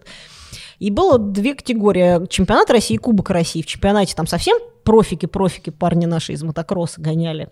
А Кубок России такой более, ну, как бы попроще там народ. Mm-hmm. Ну, тоже одни мальчики, девочек там не было вообще, в принципе, по определению. И вот в этом зачете Кубка России я там все время бодалась с пацанами, причем у меня получалось очень прикольно на квалификациях. Я приезжала, по-моему, из семи этапов, я, по-моему, в пяти или шести первая приезжала на пол позишн, а когда уже начинались заезды, меня вечно то затолкают, то еще что-то. А, но я все время там тоже где-то около подиума или на подиуме была. Но, в общем, в итоге по итогам сезона, там, по-моему, я то ли вторая, то ли третья получилась. И вот это был Суп- Супермото. Да, это был- S2, да, по-моему? По-моему, ну да, не S1, S2, что-то такое. О чем вы? Не, ну просто она, э, смотри, фишка в чем? Это помнишь история, с которой Настя начала, что мужчина поднял и понял, что это девочка, а не мальчик, и поставил типа как снисходительно. А здесь получается, прикинь, там не было женской, женских заездов, а она бодалась с пацанами. А пацаны, как, ну так на секундочку, ты можешь очень круто управлять мотоциклом, но когда идет э, большая куча, они же сильнее. Ну да. Правильно? Они более уверенные. Ну и правильно я вот Ну, то, рассуждаю? нет, они на самом деле вели себя очень так бодро, я бы сказала, потому что а, и я абсолютно без какой-либо претензии, потому что, ну, понятно, в гонке все гонщики, понимаешь, что Ну как да. бы, ну, как бы, если я, я же понимаю, где я участвую, да, и рассчитываю на то, что, ой, сейчас они меня будут как девочку, проезжайте, ну, нет, это же неправильно. Поэтому, естественно, они посерьезки бодались, особенно, потому что кому охота, когда девочка обгоняет, ну, это совсем какое-то позорище, как бы, для, ну, для мужского эго. И, естественно, в поворотах они там достаточно жестко и подрезали, и так далее, и так далее. А понятно, ну там ты, ты же в форме, в шлеме вообще, ну, как бы... что- Ну, у них де- написано девочка- Нифонтова везде. Не, ну все же Не, ну, знают, а, кто, да? кто, кто, А, в да. принципе. -то. Сколько-то в заезде человек в одном? А, я сейчас не вспомню, сколько у нас там было. 15, 20, ну, 20 наверное, может, на каких-то этапах. По-моему, где-то в районе 15, наверное, так. Нормально, весело. В любом случае. А есть такой эффект, что ты с э, мужиками гоняешь, а потом, значит, там в женской, э, например, какой-нибудь в женском зачете, там просто всех девочек э, А не было валишь их. просто. Их не было. Ну, а на международном, э, на международной арене, не знаю. А женского супермот, по-моему, тоже как будто как такового не было. У тебя был оран- оранжевый мотоцикл. Черный. А, Ну, как. Все не как у людей. И Тула у тебя была зеленая, а не желтая. И КТМ должен был быть оранжевый, стал черным. Что это такое? Ну, хотя бы одежда была розовая. Нет, черный с белым у меня был комбинезон. Ну, ну так, я а как тебе представил тогда, как примерно тебя стилек. узнать тогда? Или там в самом начале, ну просто когда куча мала, там, что, Ну как, разбираешься, потому кто это? что такое тельце маленькое, шлем большой. А. Мужики-то они такие, чистые, Ну да. здоровые, а, а я был такие... У тебя там были падения какие-нибудь на супермото? Да, было пару раз, так хорошо плечами, я в основном плечи, с плечи у меня страдали, потому что когда low-side, это когда вот переднее колесо соскальзывает, Да, да. это так шварк на плечо, и у меня было уже где-то, по-моему, за, за, за этап, за один этап до финиша уже сезона, я так брякнулась. Это же сразу ты летишь на ключицу. Ну, У меня, слава богу, не было тогда переломов ключицы, я еще с этим очень страшно гордилась, что я мотоциклистка, а ключицу ни разу не ломала. У меня, видимо, такие достаточно мягкие кости, связки, все остальное, мне как-то обходилось. Но а, я даже не знаю, честно говоря, что лучше, потому что кость, вот э, ключицу ее пришили, закрутили, и там, через месяц все нормально. А связки, я помню, вот плечо у меня, я не могла руку выше вот так вот м. поднять полгода, потому что больно было. А это самое распространенное падение, да, low-side? Или в ботанику тоже летали, летали люди? Слушай, по-разному. А это ну, что такое? Ну, то есть, грубо ботаника это что? Ботаника это когда ты, это high-side, когда ты вылетаешь на... Когда ты начинаешь скользить, потом мотоцикл ловит зацеп, и ты так И ты улетаешь. А, э, бум, понятно. и через, Это самое красивое через падение. верх, и так А, понятно. варк об асфальт. Да, да, класс. Был такие? А, Наверное, я уже сейчас... Ну, Кстати, ну. после нашей съемки на льду я еще потом осталась кататься, вот я так летала. там. А, ты упала Да, я так все-таки, да, навернулась. Блин, надо было Мне, остаться. мне казалось, мне казалось, что падение на мотоцикле, ну, а не хочется говорить, э, какое-то опасное очень, но это- разве бывает такое, что ты упал и такой поднял дальше и пошел? Ну, да. обычно так и бывает. Ну, ты же Мне ты мне- нет, экипировке просто же. ты когда видишь, ну какая разница, ну просто ты огромная Разница машина, большая. вот эта огромная машина, просто она падает, э, там ты летишь с огромной скорости, ну как, Ну, как все бы- зависит от, от, как бы от обстановки, от условий. Ты знаешь, когда ты падаешь, например, в Марокко на вот такие острючие камни, то там, конечно, остаться Живым. здоровым, ну, конечно, живым, ладно, здоровым, очень сложно. Хотя я как-то один Нет, раз я просто упала, могу и понять, было. типа на велике ты там упал, ну как бы не с какой-то супер горки, ну окей, отряхнулся, Слушай, там встал, ты едешь в этих велотрусиках, я Ну вообще не понимаю, как велосипедисты, это просто какой-то Велотрусики. трындец. Велотрусики, это, кстати, знаешь, это вот э, те люди из э, начала, когда триатлон э, был популярен у 80-х, они в трусиках же бегали, в плавках ездили, бегали и плавали. Так и здесь велотрусики. И закончился у тебя супермото? А, Закончился Как в супер- ралли рейд Так вот, и значит, вот у меня был такой сезон, сезон, все, ну потом тоже я поняла, что супермото, ну что-то тоже какая-то фигня, нет. И э, в 2009 году весной вдруг мне опять же знакомый пишет такой, слушай, а что ты не едешь? Ты же любил в свое время ралли-рейды, что ты не гоняешь ты в ралли? Вот сейчас будет в Астрахани офигенный ралли-рейд. Я такой, о, точно, ралли-рейда. А у меня мотоцикл только кроссовый 250, а для ралли-рейдов это маловато, там нужен объем побольше, потому что ну, там скоростные и ходовые прямые, и бак нужен большой. И, короче, я что-то думаю, блин, классно. Озадачилась этим вопросом, у кого-то стрельнул на прокат мотоцикл 450 кубов, Ямаху опять. Там, там, да, что-то договорилась с кем-то. В общем, короче говоря, как-то я организовала процесс. А, я не видела этот мотоцикл, я увидела только уже в Астрахань, когда приехала. Ну, такой уста- уставший такой, ну ничего. Там как-то мне друзья одолжили навигатор, мы тогда ездили по вот этим гарминам, по треку, ага. не ориентировались по дорожной книге, а просто нам давали трек, и мы ехали. То есть там особой сложности не было с навигацией. Ну и, короче, короче говоря, я на этом мотоцикле поехала в Астрахань. У меня там оказалось, что в гармине от тряски батарейка отходила, и он периодически газ. Ну, то есть мне приходилось останавливаться, перезагружать. Было много всяких приключений. А, я приехал потом в итоге четвертая, по-моему, да. А какая шутку про гармин, да, сейчас? Нет. А какое э, расстояние было в этой гонке? Или это я несколько не... дней было? Два дня, по-моему, гонка была, и там в, де- в день по сколько километров, я не вспомню, ну, наверное, где-то в районе там 150, может, 200. То есть на бак один? А? На один бак без дозаправки, да?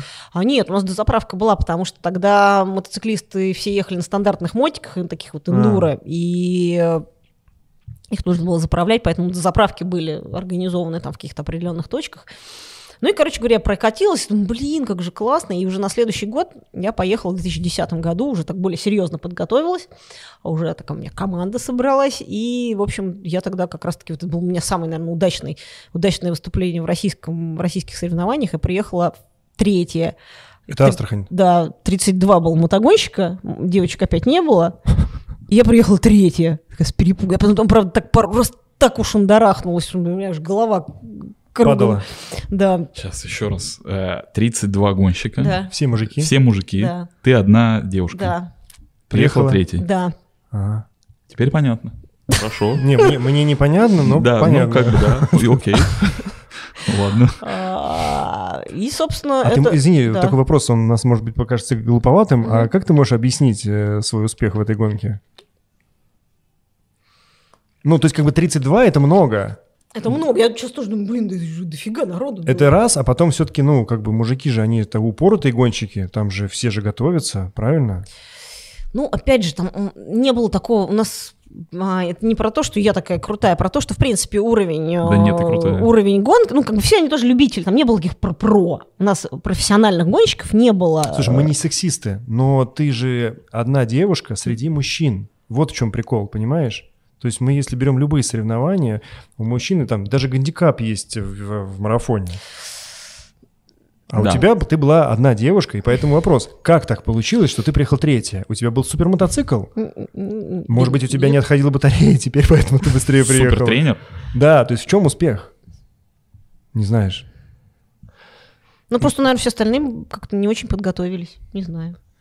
Да, двоечники. Не, на самом деле а, э, в, то, в той гонке э, я, может быть, даже не смогла финишировать так так удачно. Там был еще один парнишка, который ехал неплохо, и он, когда я то, что я говорил, mm-hmm. что я упала жестко, он тогда останавливался, меня поднимал, помогал, так мне это а это, а это считается, ну, типа, это хорошо, когда ты останавливаешься, помогаешь? Потому что в триатлоне нельзя помогать друг другу, если а, что случилось. Да, серьезно? Не, ну, не, у нас, наоборот, это очень даже приветствуется. Ну, другое дело, что если ты остановился помочь человеку, а ему там, ну, не, не угрожает ничего здоровью, да, то это ты в свой счет своего времени занимаешься а если ты, а если ты остановился и вызвал... Э, если, ты, если человеку плохо, ты вызвал медиков и ему помогаешь, то ты потом приходишь к судьям и говоришь, ребят, я вот тут стоял, помогал. А, ну, да? Да, они тебе потом это время вычитают с твоего времени, ну потому что это уже, когда человек жизнь зависит. Подожди, 4, 450 кубов, наверняка мотоцикл где-то килограмм 150 весит, да?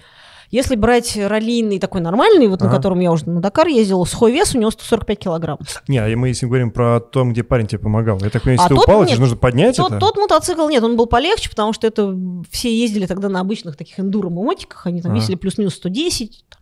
Ну, просто, к слову, ты, наверное, весила килограмм 50? Ну да, где-то Ну, так. просто 110 или 110, это чуть-чуть больше, чем твой вес, поэтому это же надо поднять. А потом, насколько я помню, раллийные мотоциклы, они ну, высокие. Ну, высокий, да. То есть это Центр не... тяжести, да, Да, это же не, не, не мини-мотик То есть это такие большие колеса и вот эти, да, такие крылья. Ты Вот видел этот мотоцикл Да. на... Вот это вот он. Это он. Нет, это А. кроссовый. Но, Ну, условно. э, То- у того просто чуть выше Вот этот мотик, который видел ты на льду, это кроссовый мотик, он самый легкий, он весит там порядка 95-100 килограмм. Для тех, кто слушает э, наш подкаст, мы сейчас говорим о, рол- о ролике, который, э, ну, наверное, выйдет уже или... Он уже или на выйдет. канале лежит. э, Да. Смотрите, вот э, ссылочка это здесь. versus, Здесь. э, значит, лыжница против э, мотогонщицы. Наверное, вот так, да? На льду. На льду, да, это бомба. Вот. Э, 48-я вилка там, да? Да. Что это значит? Вы такие, знаешь, встретились, поговорили. Вилка 48-я, Ну, это стандартная. карбоновая, да? Я Не-не-не-не, правильно понял? стан- Стандартно. Просто... Но вилка, подожди, на велосипеде же тоже вилка есть. Тоже вилка есть, да. да. Но Ну, особенно что это на шоссейном, наверное, нет за 40? как таковой вилки, подвески, а какой-нибудь кро- кросс-контрийный велик, да, там такие тонюсенькие такие трубочки. А на мотике 48 миллиметров это просто диаметр трубки. Да, А, просто и- те, Есть которые... у которые крутых гонщиков 52. э, вот Ну, у тебя. диаметр. Не, у меня 40, мне за глаза 48. Даже вот на Дакаре тоже 48? Конечно, я не настолько жестко еду. Так, значит, заняла ты призовое место. Да, Да. заняла я призовое место и... А у тебя уже были спонсоры? Нет, на тот момент не было еще никого. И вот понеслась. Нет, Ты ты не поверишь. Сейчас подберемся. А, Да, и, э, в общем, 2010 год у меня такой был очень сложный э, на личном фронте, там в жизни у меня было всякие, всякие приключения, в общем, было все очень тя- тяжко. А, Я в этом же 2010 году пробовал себя в шоссейно-кольцевых гонках. Да ладно. А, Да, меня посадили первый раз в жизни на шоссейно-кольцевой мотоцикл, и я какой? а, R6. И э, было, очень смешно. Мне выкатили мотоцикл, говорят, давай прокатись. Там, А где, нас- в Мечково тогда, да, это было. Я проехал, говорю, ну, едет. А, настройки. Я говорю, какие настройки? Тут же ровно вообще, не трясет, не колбасит. И я помню, э, ребят э, шоссейно-кольцевых очень поражало, что я, въезжая в поворот, мне зад вот так вот переставляла справа налево, а я даже на это внимание не обращала, потому что после кросса, равно, после да, всех этих внедорожных гонок, ну, как на это внимание не, не обращаешь. Сейчас, м- может, тупой вопрос. Это когда вот так в поворот входят, На и очень низко, да, низко да, да. прям закладывают, и, Валентина Росси. и коленом Да, ширка- ширкают, ширкаешь ширкают, немножечко. да. Теперь А, понятно. И в этом десятом году, собственно, вот у меня был первый мой опыт э, езды на шоссейном мотоцикле, но мне не получилось проехать весь сезон, как планировалось. Подожди, то есть ты участвовал в этих гонках? Да, я вот в одной единственной гонке смогла нормально, полноценно поучаствовать. Она проходила в городе Мост в Чехии. А, у нас тогда, поскольку треков не было, там, как сейчас Moscow Raceway Мгм. там, и так далее, и частично этапы чемпионата России проходили там где-то вот тут поблизости, а, в Чехии, например. И мы поехали в Чехию. Я там смогла приехать первая а, в женском зачете, тогда уже был женский зачет, и в шестисотках, э, ну, собственно, в зачет вот суперспорт, по-моему, называется. Тоже я приехала первая, но там кто-то подал на меня апелляцию, что я, типа, у меня был фальшстарт, и что-то долго разбирались, а в итоге всех как бы наградили, а потом, когда уже выяснили, что не было у меня никакого фальшстарта, ну, в общем, потом Прислали тебе симпу на мне стену. сказали, ну, типа, ну, ладно. Кудос. Кудос. Те- кудос, молодец. А, ну, опять же, тоже вот как-то шоссейно-кольцевые гонки тоже мне не сказать, что как-то меня сильно зацепили, потому что Потому не, что не моя нет. эта история, вот эти по кольцу, в, шоссейно-кольцевых гонках вот самое главное, это единственная правильная траектория, борьба за вот эти тысячные доли секунды, и одно и то же ты должен просто до идеального состояния отработать. Ну, как ты... Падал У там? меня в какой-то момент голова кружится. Падало, конечно, падало, всякое по-разному. Ну, асфальт, в общем, я скажу так, на асфальт падать, да, больновато. Ну, обошлось. Резину помнишь, на которой ездил тогда? А, по-моему, Данлоп у меня тогда был, да. А и помню, что в супермото тогда Данлоп хорошо заходил. Мгм. А в кольце, по-моему, тоже Данлоп был. А, и все закончилось тем, что где-то уже ближе к осени я поехала уже в Мечково, квалификацию проехала, и, а не квалификацию, тренировочный заезд проехала, и тут парни какие, мы наконец-то под конец сезона доставили тебе правильные колодки тормозные. До этого вот ездил на каком-то говне, ну просто не было нормальных колодок, а а вот тут мы, значит, тебе на- настали эти нормальные колодки, давай, газуй. Я, значит, это самое выезжаю и понимаю, что реально, ну, вот Другое. я тормозжу обычно здесь, А я сейчас нажала, так а до поворота еще можно ехать и ехать. Блин, и тут же у меня начала вилка складываться, тут я начала понимать вдруг, что, что? блин, там какие-то настройки надо под... Ну, то есть, и вдруг я начала, видимо, в какой-то момент, ну, что что-то начала чувствовать с этим мотоциклом. И, короче говоря, начала разгоняться. И в какой-то момент э, упустила то, что резина начала быстрее изнашиваться по-другому. И там был один поворот, когда ты так чуть со скольжением заходил и выходил. И вот в какой-то момент а, чуть больше зад занесло. И такой был микро high-side. То есть мотоцикл не упал, он как-то меня так он взбрыкнул и поехал. Меня выкинул из седла, мотоцикл, говорит, что поехал. А, но такой удар был сильный подножкой по стопе снизу, мм. что, в общем, короче, мне сломало таранную кость. А, и я, короче говоря, свалилась с мотика и такая лежу. Ну, Подожди, ты в мотоботах была же? Да. И все равно такого удара сломал? Ну, вот, да, вот так, ну, понимаешь, таранный кость. Сиди были, вот да? Вот, нет, форма. А, Такие боты формы есть. А, ну и, короче говоря, а я думала, что у меня, ну, как обычно, я несколько раз э, растягивала голеностопы. Было у меня такое. Ну и похожая боль такая, вот как будто голеностоп угу. потянула. Ну, ладно, типа, а через два дня, или там чуть ли не на следующий день гонка уже должна быть. А я там показала какое-то офигенно крутое уже время трека. А, ну, то есть было понятно, что ну, там на первое место могу ехать вообще смело, с запасом. А, и обидно было, ну, как бы, да, с, с этими модными колодками и все такое. Ну, и, а в этот же день у нас на тренировке парень один сломал ключицу. Причем так сломал, прям было видно, что он у него так вот под кожей в разные стороны. Ну, и мы такие, надо его везти в больницу. Ну, ладно, съезжу за компанию, потому что голеностоп болит, а, надо сделать снимок на всякий случай. И, короче говоря, мы делаем снимки в больничке а, этому парню, который с ключицей, говорит, ну, с вами все понятно, там сейчас мы вам больницу, ключицу скрутим.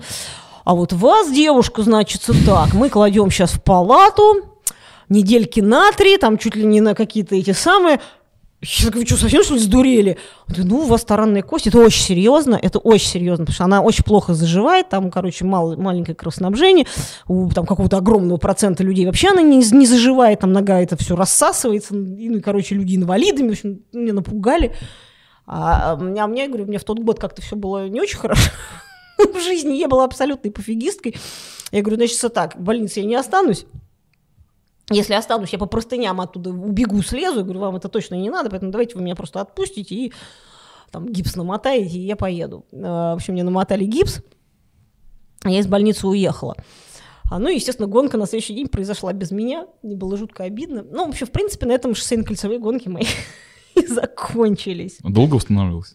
Нет, как это ни странно. А, на следующий день, по-моему, через день я поехала в какую-то ортопедическую аптеку, купила себе обычный башмак такой на липучках. И стельки. Стельки, да, стельки с подогревом. А, потом еще через, по-моему, несколько дней я пошла в спортивный диспансер, который вот этот первый на, на Садовом. А мне там посоветовали тетеньку какую-то правильную, потому что все обычные врачи не хватали за голову, при слове таранная кость, они там говорят, что это надо лежать, вообще не шевелиться, и вообще нет, месяц минимум. А мы пошли в э, спортивный диспансер, и там э, где-то тетушка такая глядит на мой снимок, говорит, так, когда вы следующие соревнования? Я такая думаю, о, этот подход мне нравится. Через две недели. Она такая, ну, нет, через две недели, наверное, рановато, но вот давайте через три недели, наверное, можно что-то уже там типа... Это у нас друг Демченко такой, да? Ну, нет, этим отличаются спортивные врачи от обычных. Слушай, знаешь, что я подумал, что благодаря э, сломанной ключице этого парня, э, ты не закончил свою карьеру на пьедестале в последней своей шоссейно-кольцевой гонке. Прикинь? Ну, ну, конечно, можно было на самом деле поехать в гонку, мне кажется. А ты же так делала, я знаю, со потому позвоночником. Что в шоссейно-кольцевых гонках там ну, не так серьезно нагрузка на все-таки на голеностопы. Можно было немножко вколоть там каких-то... Ты забываешь, что могло бы быть падение, которое бы усугубило ну, ситуацию ну, еще да, сильнее. Ну, с другой стороны, да, в общем, было бы за что бороться. Поэтому все случилось так, как должно было случиться. Когда начались рейды-то? А рейды, ну... Подступаемся все ближе и ближе. Потом в 2011 году я съездила, по-моему, на пару этапов э, по ралли-рейдам.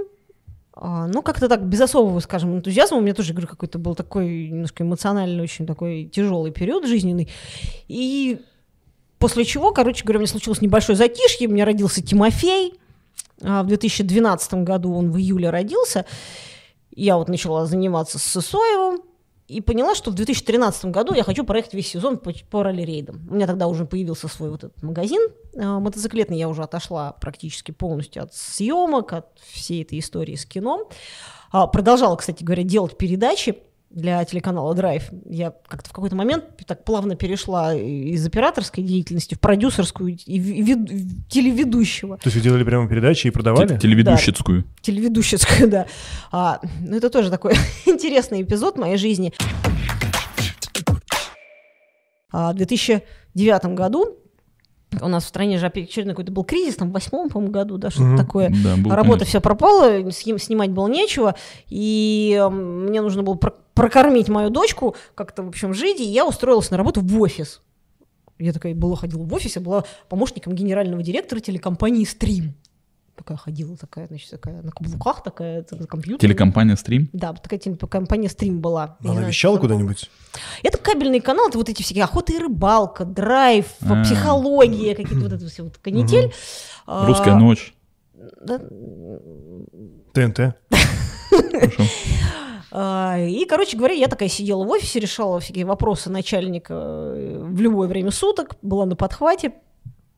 И, в общем, работала я где-то сколько месяцев, 8 или 9 в офисе таким образом. Было очень смешно. Я приезжала на работу, у меня была тундра Toyota такая лифтованная, такая с колесом на крыше, все такая модная. Сзади этот, как он называется? Или там нету? Пикап, да. Пикап, Пикап. да. А, и э, Там начальник, были запчасти. Начальник, да, это моя приехала. Конечно, на каблуках такая выходила. И а, ну и, естественно, в какой-то момент мне уже, у меня уже крыша начала ехать от этого сидения в офисе, потому что я абсолютно не из этой области человек.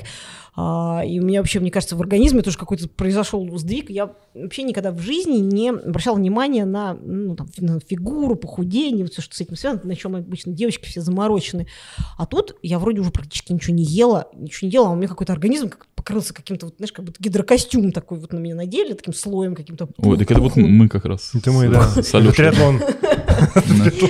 И я ничего не могла с этим сделать. Ну и, короче, у меня какая-то тоже апатия какая-то жуткая началась. И мой начальник говорит, слушай, ну вообще-то вообще ты не на своем месте тут сидишь, ты же мотогонщица, ты же кинооператор, ты вообще можешь... Ты же мать. Ты же, ты же мать. А, давай для нашего телеканала Драйв ты будешь делать передачи про вот этот мотокросс. Это же круто, когда девушка гоняет и рассказывает про это. Ну, как бы... У тебя крутой, кстати, был э, руководитель. Да, он очень крутой. Он в свое время был генеральным директором в, в, в ВГТРК. Ну, он такой дядька классный. Он меня много научил. И, ну, собственно, благодаря вот этому пинку под зад от него я попала, собственно, вот в эту историю. У меня, на самом деле, не было на тот момент даже представления, как это делать. Ну, оператор, понимаешь, оператор не оратор и не продюсер. И как делать передачи, как это... Ну, то есть мне надо было весь процесс организовать. А у тебя большая команда была? А ты сейчас будешь долго смеяться. Нас было двое. Ну, как у нас. Ну, Вы были блогерами. В принципе, да. То есть там на телеканал У нас даже команда больше. На телеканал Драйв я смотрел, там, ну, там у них были контракты с э, студиями. И там, ну, сидели люди, монтажеры, они много-много всего снимали. И, соответственно, в титрах было куча народу. А тут, значит, мы вдвоем. Я, значит, своей подружке режиссерше из ГИКа звоню, говорю, Жанет, давай, говорю, что-нибудь замутим. А камера у меня есть. Свет какой-то худ бедный есть, там микрофончики какие-то есть, поехали на мотокросс. Я, значит, где мне надо было какой-то стендап говорить в кадре, я выставляла кадр, по Жанке, а, а потом она, мы менялись местами, она нажимала на кнопку, что-то говорила. А, вот единственная была проблема, когда я гоняла. Ну, она там как-то кое-как снимала. А, бывало, правда, мы иногда приглашали оператора, когда так у нас был так жирные времена, мы могли потратиться. А, а так в основном вдвоем монтажировала она одна, потом мы закадровый текст писали, причем, поскольку уличные же съемки, закадровый текст надо было писать тоже ну, на улице, чтобы не было этого эха и такое. И особенно зимой это было прикольно. Мы сидели в Люберцах, той самой квартире дедушкиной, а у меня Жанет там жила какое-то время. Мы сидели в Люберцах на этом балкончике, в таких каких-то шубах с записывающим устройством, мы договаривали закадровый текст. И в итоге, значит, у нас получалась передача ни много ни мало на 24 минуты. Так, на секундочку. Ничего себе, неплохой, это, кстати. Да, это а, серьезный а, тайминг. И, короче говоря, э, мы это все, значит, продавали, показывали, и, в общем, сколько там, несколько лет мы это все делали. И когда были титры, ну, нам как-то было неудобно, что там только я и она. Ну, надо было что-то придумать. Мы придумали каких-то оператор какой-нибудь Василий Иванов там, или там монтажер еще, кто-то какие-то у нас были. Ты всегда могла сказать, что типа денег не хватает. Команда какая. Передача Карбона Клей. А нормально, кстати, платили? 50 тысяч рублей за передачу, чтобы тогда платили. И это сколько раз в месяц вы должны были? Мы, у нас был э, договор, там, типа, 24 передачи или 12 передач. Э, в год? В год, да. Там, ну, ну немного, короче. Ну, ну так, типа... Да. На... Как это? На крем? Ну, у меня параллельно... На, на у меня параллельно уже тогда начал развиваться мой магазин, поэтому, в принципе, в какой-то момент я просто продолжала этим всем заниматься больше для саморекламы, чем для... Mm. Ну, и как бы любовь все таки к съемкам, знаешь, вот это все так больше, больше для из любви к искусству это называется. У тебя таланты когда-то закончатся или нет? Вот мы сидим, они просто бездонно. Сейчас до танцев дойдем. Сейчас до скрипки дойдем, и когда же все-таки произошла вот эта вот э, ситуация, когда ты поехала в ралли-рейд, э, уже такой прям как, как бизнес фактически? А бизнес э, началось все в 2013 году, когда я решила, что я поеду весь сезон, и я тут поняла, что ну надо как-то уже к этому более-менее серьезно подойти, потому что, понятно, ну чемпионат России это как бы... Россия. Как, Россия, да, но все равно нужно уже подтягивать каких-то спонсоров. Я тогда, кстати, один из первых моих спонсоров, ну, таких условных спонсоров, это как раз-таки циклон Игорь Сосоев. Я тогда Игорьку говорю, слушай, а давай... Ну, я, я еще параллельно писала статьи для всяких журналов «Мото», «Мотоэксперт». Угу. Потому что я понимала, что надо как-то, если со спонсорами договариваться, им же нужен какой-то выхлоп. Тогда еще соцсети настолько не были, ну, как сейчас, да, рабочей площадкой. И журналы, в общем-то, наши все. И плюс иногда там где-то я, естественно, вот эти передачи наши. Я ей говорю, говорю, слушай, ну давай, ты не будешь с меня брать денег за тренировки, а я там буду как-то вот там про циклон, там нашивочки нашью рассказывать, потому что я тренируюсь. Ну и мы как-то с ним так и договорились. То есть вот циклон у меня был один из, можно сказать, самых первых моих спонсоров. А потом также появились там еще какие-то, еще, ну начиналось все именно вот с такого, как бартер это называется. Естественно, денег мне никто не давал. Но я где-то тут сэкономила, там сэкономила, да, и уже какой-то профит из этого получался. А начала в какой-то момент изучать, естественно, литературу про все про это. Потому что интересно же, как это все должно работать, весь спортивный маркетинг, туда-сюда, направо-налево. И начала в этом направлении развиваться. То есть я считаю, что как раз 2013 год, он и был такой отправной точкой. А потом в 2014 году, когда я уже стала вице-чемпионкой России по ралли-рейдам, э, опять же, среди мальчиков, потому что девочек не было, э, мы поняли с мужем, с моим, что, ну, интересно, хочется куда-то уже что-то большего. И в 2014 году мы поехали первый раз в Эмираты, сначала на тренировку, просто потренироваться. Я первый раз в жизни увидела нормальный песок, большие дюны. Я просто, я влюбилась в, это, в этот песок. Я улетала, я помню, из Эмиратов. Мы так самолет летит уже над этими дюнами. Я такая, То есть это просто были покатушки? Это были просто покатушки, тренировка такая, да. А, и тогда там был парень, местный эмиратский тренер, он э, говорит, слушай, ты правда первый раз в, таком песке? Я говорю, ну да, вообще первый раз. Ну, то есть я ездила в Астрахань, ну там такие совсем микро-барханчики. Ну, у тебя, кстати, говорит, типа, очень неплохо для первого раза, вообще отлично получается. То есть, в принципе, говорит, ты можешь уже приехать, у нас тут будет гонка через месяц. А, первый этап чемпионата мира по ралли-рейдам, приезжайте погонять. Я такая, блин. Ну, и, конечно, хочется же, это же интересно, но mm. это совершенно другой порядок цен. Так, на секундочку, просто чтобы поучаствовать в ралли-рейде, ну, типа чемпионата мира, это нужно там где-то в среднем 15 тысяч евро. Это только участие. А, плюс тебе нужно привести свою команду. Нужен свой, свой мотик, свой мотик нужно, экипировку. Нет, ну это вот 15 тысяч евро, это все там с перелетами, с... А, это тотал э, просто при Это вот уч, это чтобы поучаствовать, да. Но это не считая подготовки мотоцикла, всей экипировки, которые тоже денег стоят и так далее. А сколько стоит перевести мотоцикл? Ну вот в Эмираты. Ну, слушай, ездила. вот в прошлом году, еще до всех этих ковидов, мы туда отправляли мотик, по-моему, в одну сторону что-то в районе трешника евро это стоило. В одну сторону? Плюс-минус. То ли две с чем, ну, смотри, ты очень много разных предложений на рынке, как туда отвезти мотоцикл. Хочется, чтобы и, он там оказался и, в момент, и, когда и, нужно, и, да? И варируется все это реально, вот знаешь, вот от двух-трех тысяч до там чуть ли не нам кто-то объявил еще 15 тысяч евро, поэтому это надо... Ну, очень... а, а технически это, как его туда переправляют? Ну, типа карго? Самолет, самолет просто карго, в ящик да? его запаковывают, а, да, и отправляют, машины так отправляют гоночные. Ну, Ты есть... поехала в итоге-то на этот этап?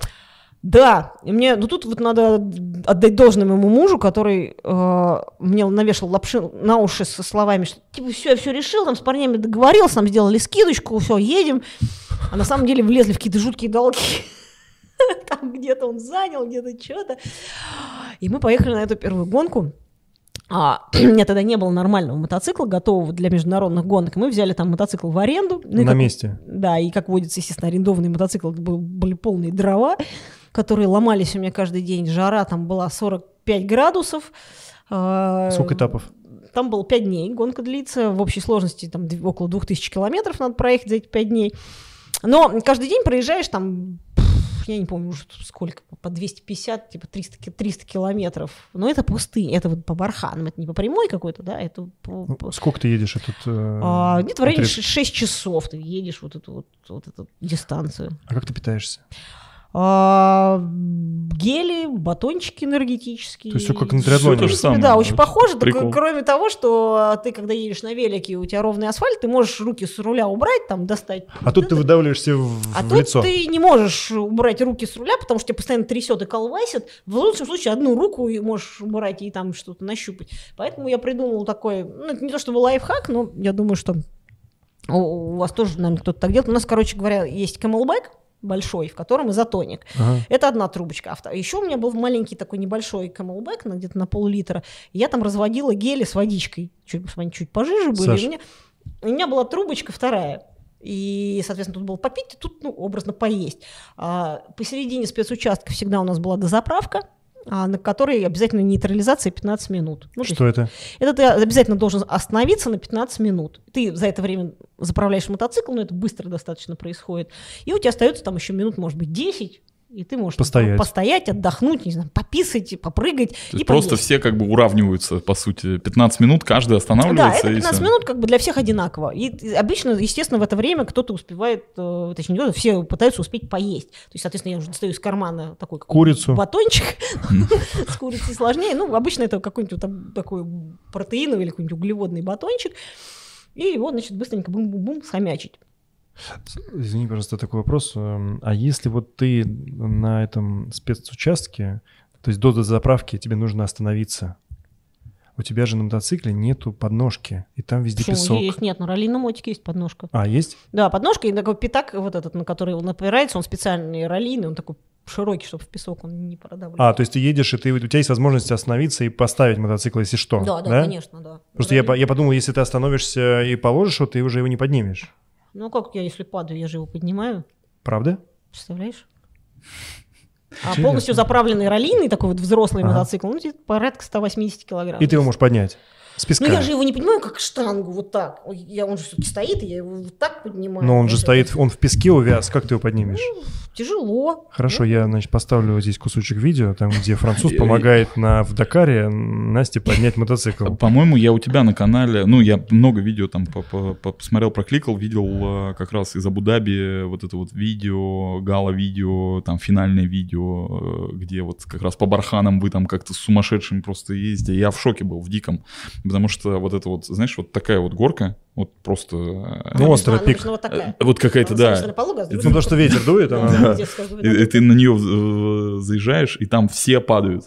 Это же это что такое? Это почему так? Э, и вот просто, ну, там один моцик раз упал, второй поднимается, раз там падает. Ну, есть, это всегда так? Нет, не всегда так. А на самом деле в песке... Ситуативно так, да, видимо, в этом песке, видео получилось. В песке очень эм, есть такой эффект неожиданности. Песок, он же везде разный. А, например, там в Эмиратах он один песок, в Мавритании другой, там в Марокко какой-то третий песок. И бывает такое, что он вот здесь очень мягкий, здесь, наоборот, твердый, как асфальт практически твердый. Mm-hmm. И в разных местах он разный. И бывает такое, что ты едешь, и в этом месте он очень мягкий, а, а, а ты этого не ожидаешь, потому что он твердый был твердый, твердый, да. И обычно например, в Эмиратах на, на гребешке он обычно твердый всегда, потому что его сдувает, и он там такой плотный. А в низинках, наоборот, наметает вот эту вот, э, такую мягкую фигню, а, и туда лучше не ехать. Но бывают какие-то такие случаи, когда вдруг раз, и наверху каким-то образом оказывается этот мягкий песок. И, естественно, когда все едут, понимают, что должен быть жесткий, а он мягкий, но мотоцикл просто туда проваливается, и народ падает. Ну, это как бы, бывает со всеми, это даже профики. Но выглядит это просто ну, невероятно. Какая скорость просто у тебя, вот невероятно. если ты по пустыне несешься максимальная? Слушай, ну опять же тоже зависит от того, где и как. Если, например, это Солончак, это вот это Мгм. засоленное высушенное озеро, Там можно а, откручивать. Там максимум, вот то, что я разгонялся, это по, по GPS 174, по-моему, километров в час. А, ну, там это абсолютно как, ну, как вот то, что да, на скорости Бонневиль, да, то есть Да, да, там да, да. единственная проблема, то, что в Бонневилле там 100% ничего нет, а тут ты не знаешь, там может быть какая-нибудь ступенька, прогал, Это может провал, быть и, да, плохо. поэтому нужно все время следить. А, естественно, когда ты едешь по барханам, ну, они тоже разные бывают. Если какие-то такие очень большие раскатистые, то можно и там тоже соточку где-то ехать, между, как, знаешь, как американские горки. Слушай, то есть получается, если, ну, вот мне интересно физуха, например, ты, значит, едешь, и у тебя постоянно, ты стоишь в стременах, что ли, получается, чтобы гасить вот эти удары, или у тебя подвеска позволяет сидеть? Если я буду постоянно стоять, я вообще никуда не доеду. Поэтому в, а, в ралли-рейдах э, такой, знаешь, lazy стайл, ленивый стиль должен быть максимально. Есть возможность сесть, надо садиться. Если ты едешь по барханам, по, вот, как ты говорю, Мгм. да, таким раскатистым, ты вот пере- пере- перегнулся как бы через край, Присел. и сразу же садишься, открываешь газ, бар- ну, Ага, обычно ровный выводит. песочек, и ты а, едешь, едешь, едешь, до, до- до макушки следующего доехал, опять привстал, так перевалился, дальше едешь. Высота большая, высоких барханов, чтобы вниз? А, Они разные. Ну, В Эмиратах где-то 300-200 метров. Охренеть. А, Самые большие дюны, которых, которых я когда-либо была, в Перу. Я Сколько? боюсь даже представить, сколько там просто какие-то какие-то горы. Это, это даже не бархан, это горы. Просто это на самом деле, ну, кто не пробовал, это очень страшно. Ну, помимо того, что я боюсь высоты, у меня просто мы как-то один раз ездили кататься, где-то это было, я не помню, где-то а, на баге. И там я ехал за своим другом, мы подъехали вот к краю дюны, и он такой, Леха, давай. И он как бы скрылся, ну, потому что он опытный ездок, а я боюсь высоты, и я подъезжаю туда, а у меня глаз открыт, и я вижу это все там. Я его бросаю. И вот это могло случиться, если бы, ну, у меня не было там опыта, но я там как, как бы, ну, я помню, 10 минут я пытался себя заставить съехать, то есть это очень страшно было. А Ну, тут потому что э, вот этот какой-то кру- крутой, отвесный, когда дюна, они же, с одной стороны, пологие, да, с другой стороны, вот Да. этот отвес. Там, ну, до 40 практически 5 градусов это все Да, это, это дико, тебе кажется, что ты не И съедешь. песок, и песок, он а, очень классно, особенно на машине, это, а, он поет, когда ты вниз едешь, начинается лавина. Вот машина, да, она большая, она начинает эту массу песка вниз скатывать, и если прислушаться, открыть окна, то слышим такой, ну, какое-то такое вот пение песка, это очень Ну, круто. в Перу это вообще, мне кажется, национальное развлечение. Э, Кстати, здесь присутствуют три человека, которые были в Перу и Да. в разное время, независимо, это очень редкое явление. Ну, такое, Знаешь, не самое популярное направление. Вот, но я просто э, в свое время, когда мы ехали из Лимы в Куско, это, наверное, что-то где-то около вот того направления, про которое, как бы, где проходит э, ралли-рейд э, Дакар. Э, Там есть местное развлечение, когда, значит, э, маленький такой оазис посреди вот этой пустыни, и просто вот этот, э, наверное, с 15-этажный дом, вот такой вот, ты наверху, когда там находишься, смотришь вниз, там маленькое такое озеро, вот, э, и пять пальм, вот такой оазис, оазис маленький. И вот ты вот сверху смотришь, и там ездят как раз просто, ну, местные катаются на Так вот, вот- этих, на багах, да, и это, это, это дурдом, это кажется, что просто что-то, ну, за рамками понимания. Вот вообще. я, я по это- про это хотел Это сказать. потому страшно, это красиво, это как-то необычно, ну потому что у нас этого невозможно. Ну, у нас, да, у нас просто нет пустынь, Да. поэтому... А там, прикинь, тебе еще кто-нибудь... Ты, а ты вы же, когда едете на ралли-рейдах, там же едут не только мотоциклисты, там же еще грузовики едут, да, машины, едут. машины, внедорожники, грузовики, квадроциклы. У тебя были Это какие-нибудь, все типа- разные зачеты же, ну, Ну, они, очевидно. да, все едут по одной и той же трассе, плюс-минус, но... Столкновения там бывают? Бывает, к сожалению, да, бывает, что кто-то кого-то переезжает. Ну, в большинстве случаев, конечно, гибнут мотоциклисты, потому что они ничем не В защищены. смысле, гибнут прям смерти были? Ну, на Дакаре, насколько я знаю, за 43 года Дакара погибло там типа 32 или 33 человека. То есть это так вот, почти, Ну, Ну, там ну, есть какая- почти есть человек в год. Так. Есть какая-то, ну, скажем так, ситуация, при которой это происходит? Как она выглядит примерно? А ситуации в основном какие? А, Мотоциклист э, падает и ломает себе что-нибудь такое, что значит, его не могут откачать. А бывали случаи, когда, особенно сейчас в, в Южной Америке, когда еще Дакар проходил, там очень жарко было, и просто от обезвоживания э, организм не выдерживал. Бывает такое, что От кто-то- обезвоживания как? В смысле, у тебя техника ломается, и те- ты не можешь никуда А, одеться? Или... Нет, человек просто, ему Или плохо, а он продолжает ехать, ему кажется, ну я же типа не тряпка, я же не, не буду останавливаться. А А. ему плохо, плохо, хуже и хуже, он как это, да, И вырубается. Пью, а мне все хуже и хуже, и все, он просто вырубается, да. Подожди, ну у вас же там есть, э, во-первых, у вас следят по черному ящику, насколько мне известно. Да, ну когда Если он движения уже, когда нету... он уже все уже... ну, а, то есть не, усп- не успевают откачать, да? Да. А как вот переезжают тогда? Мы же большое количество, ну там же не дорога, как можно переехать? А очень просто вот те же самые дюны. У меня был такой, меня чуть был грузовик не переехал, тоже одна из таких страшных историй из моей жизни. А, Я переваливаю через край дюны, и, ну, это уже был под конец Дакара, 19 год, там А какой-то тот, этап, кто едет, не видит. э- этап какой-то, я не помню, восьмой, девятый, а, и, э, в общем, что-то пошло не так, у меня подламывается переднее колесо, и я падаю. На этом достаточно крутом склоне, скатываюсь вниз, мотоцикл, естественно, в песке сразу же там застревает, я начинаю карабкаться, чтобы мотоцикл поднять и поехать, и вдруг я слышу на той стороне дюны такой ба, и кто-то там газует изо всех сил, я понимаю, что что-то большое, и в этот момент э, в небо взмывает грузовик, который вот это все небо закрывает, а, я понимаю, что он же, когда ну, на автомобиле, а тем более на грузовике, когда они заезжают наверх, они видят только небо, они не видят, что там внизу. Ну, мотоциклист может туда как бы заглянуть, загля- ну, заглянуть, потому что ему видно. А они не видят. И вот он сейчас, я думаю, он так вниз хлоп, и ну, меня просто не видит, он просто проедет по мне, как э, я хрустну, как печенька, и все.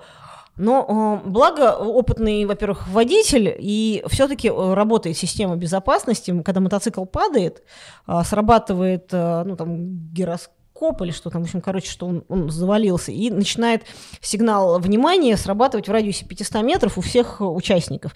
А, То есть зумер начинает Нач- работать. начинается громкий такой звук, так пикать начинает, и написано, ну, надпись такая, что опасно. И человек, переваливая через дюну, он понимал, что ну, надо очень перевалить и не газовать, а как-то посмотреть, что там. И он перевалил, и тут же нажал на тормоза, и, в общем, поскольку ну, Съехал. грузовик 10 тонн весит, он, э, он как бы еще под своим весом такой чуть вниз покатился, и мой мотоцикл оказался аккурат у него вот прям вот, вот он передними колесами так пнул, и капот, Обалдеть. капот от меня вот там, ну, в паре метров, может быть, так. Оттуда выскочил из грузовика штурман с криками «Курва, курва!» Они же, там, они же борются, у них там соревнования. И такой, типа, что ты свой мотоцикл не можешь? А это какие-то, я не помню, чехи, по-моему. А, Он такой раз мотоцикл, он такой... Он ну, тяжелый. Блин, мы его там вдвоем, значит, оттуда из-под этого грузовика вытащили. Э, Села вниз, съехала, отъехала в сторонку. Они дальше поехали. Ну, я потом еще минут, наверное, не знаю, там 7, 8, 10 Слушай, ну и- стоял в стороне, меня так прям реально трясло, у меня текли слезы. То есть я не то, что я рыдала, но они вот сами собой текли. Ты осознала, видимо. ну, как бы, да, меня немножко догнало, потому что, ну, я говорю, 9 тонн, 10 тонн. Ну, то есть, грубо если он бы не э, шел бы на полном газу, он просто бы сверху проехался бы, ну, в смысле, упал бы на тебя, А, да? Ну, он бы, э, он как бы упал бы чуть раньше, но он поскольку упал прям вот так, прям передо мной. Вот в, нормальной- в на- нормальном бы движении Если он бы гонщик был более такой, как бы, с дурной башкой, он бы, он бы не успел, он бы нажал, как все, они же нажимают сразу же на газ, чтобы не застрять в песке. Он бы просто меня переехал.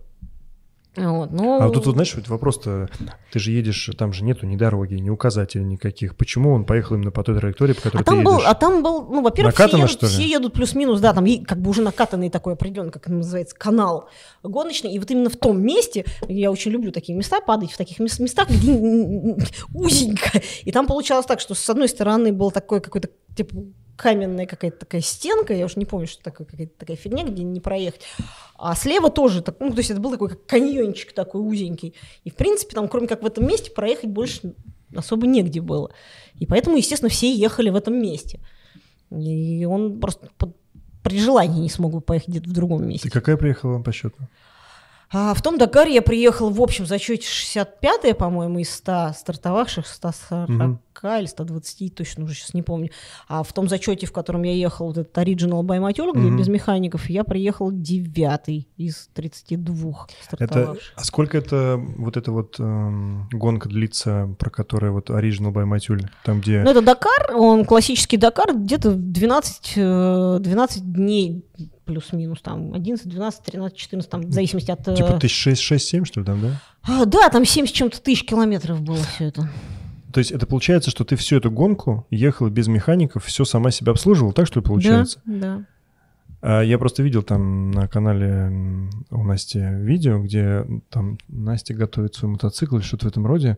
Ну, то есть как бы, ну, ты прям как механик. Раз- Разобрала по винтикам, собрала Нет, обратно, просто как механик крутишь э, гайки, это выглядит, э, ну, Я потом вспомнил, что ты уже, хотел сказать, в детстве торговал запчастями, что ты, что ты в теме, но просто это на, настолько круто выглядит, что изначально, когда, ну, не, не, не в материале, ты думаешь так, что есть там знаменитая Нифонтова, у нее там типа 660 тысяч рабов, они все натирают, а ты только садишься и газуешь, ну и падаешь перед грузовиками. А тут и хрен лысого, то есть получается, что ты можешь починить мотоцикл, что ли, да?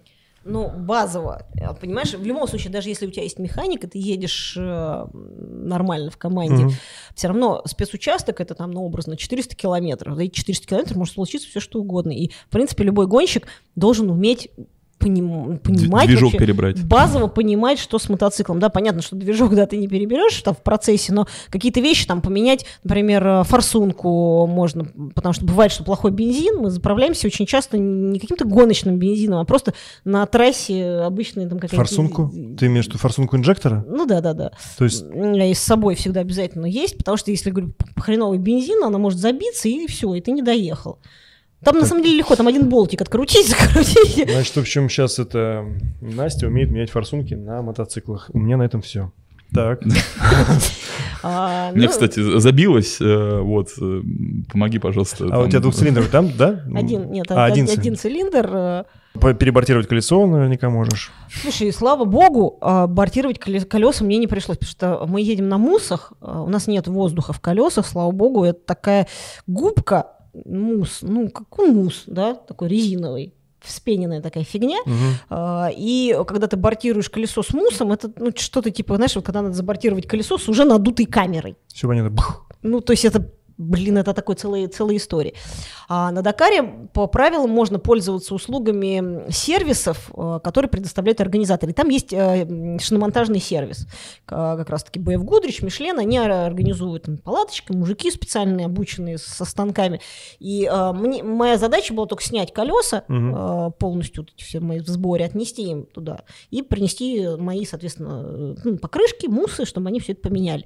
Поэтому самой мне бортировать их, слава богу, не пришлось. Но, в принципе, принципе, если, конечно, бы приперло, ну, пришлось бы это делать. Ну, то есть ты, ты все равно снимаешь сама? Снимаю, конечно, сама. То есть ты откручиваешь гайки, вытаскиваешь гайки, ось, ось да. снимаешь цепь с, со звезды, да. берешь это колесо, которое весит... Ну, такое не, да, заднее 8, не, не 10 килограмм. Я даже не знаю, сколько оно весит. Я даже не задумывалась.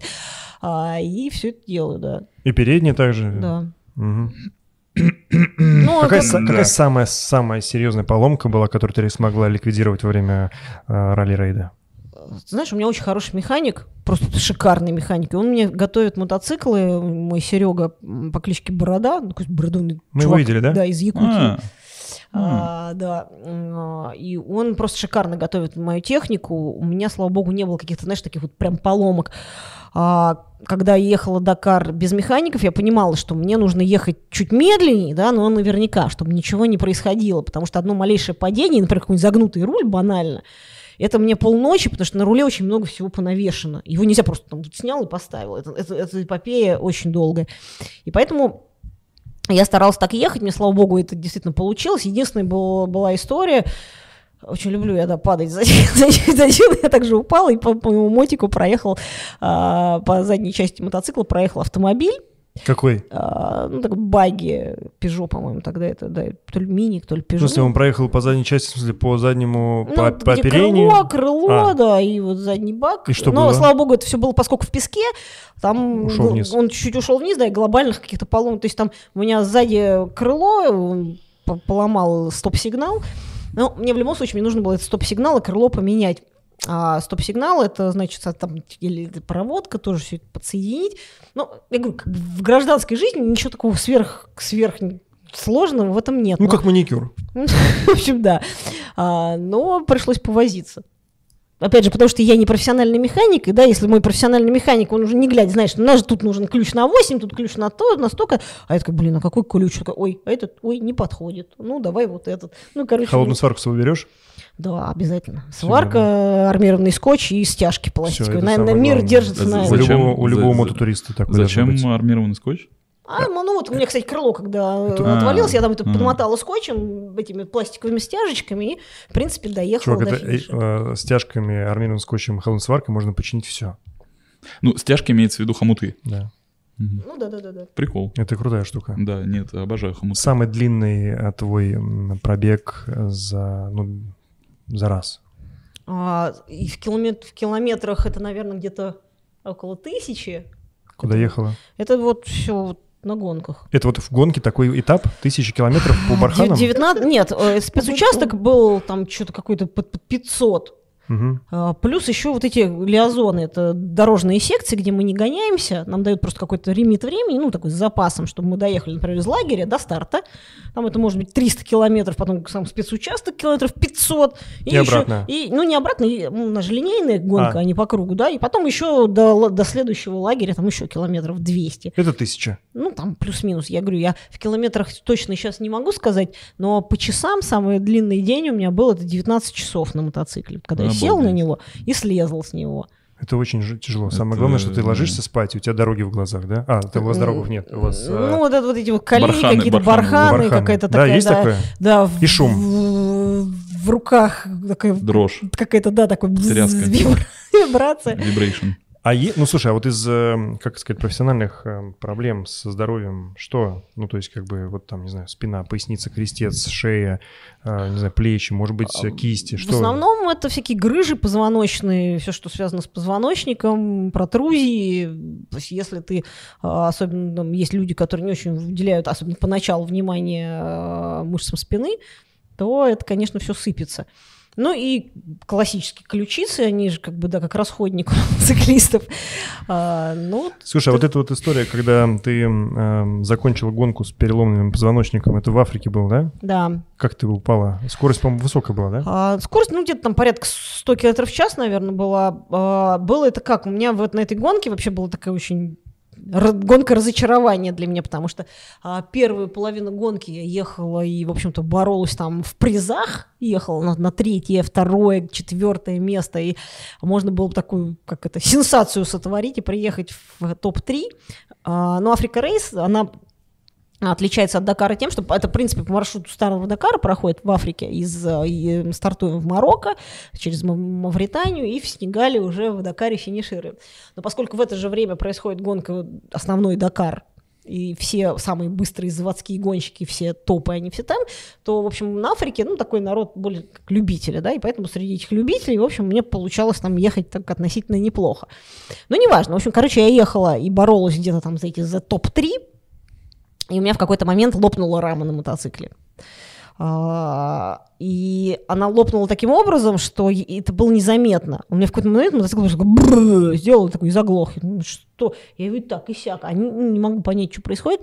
Потом уже, когда его привезли в лагерь, на эвакуаторе, а, парни обнаружили, что чуть-чуть сдвинулся вот этот вот воздуховод где как раз инжектор Забор. воздуха, да.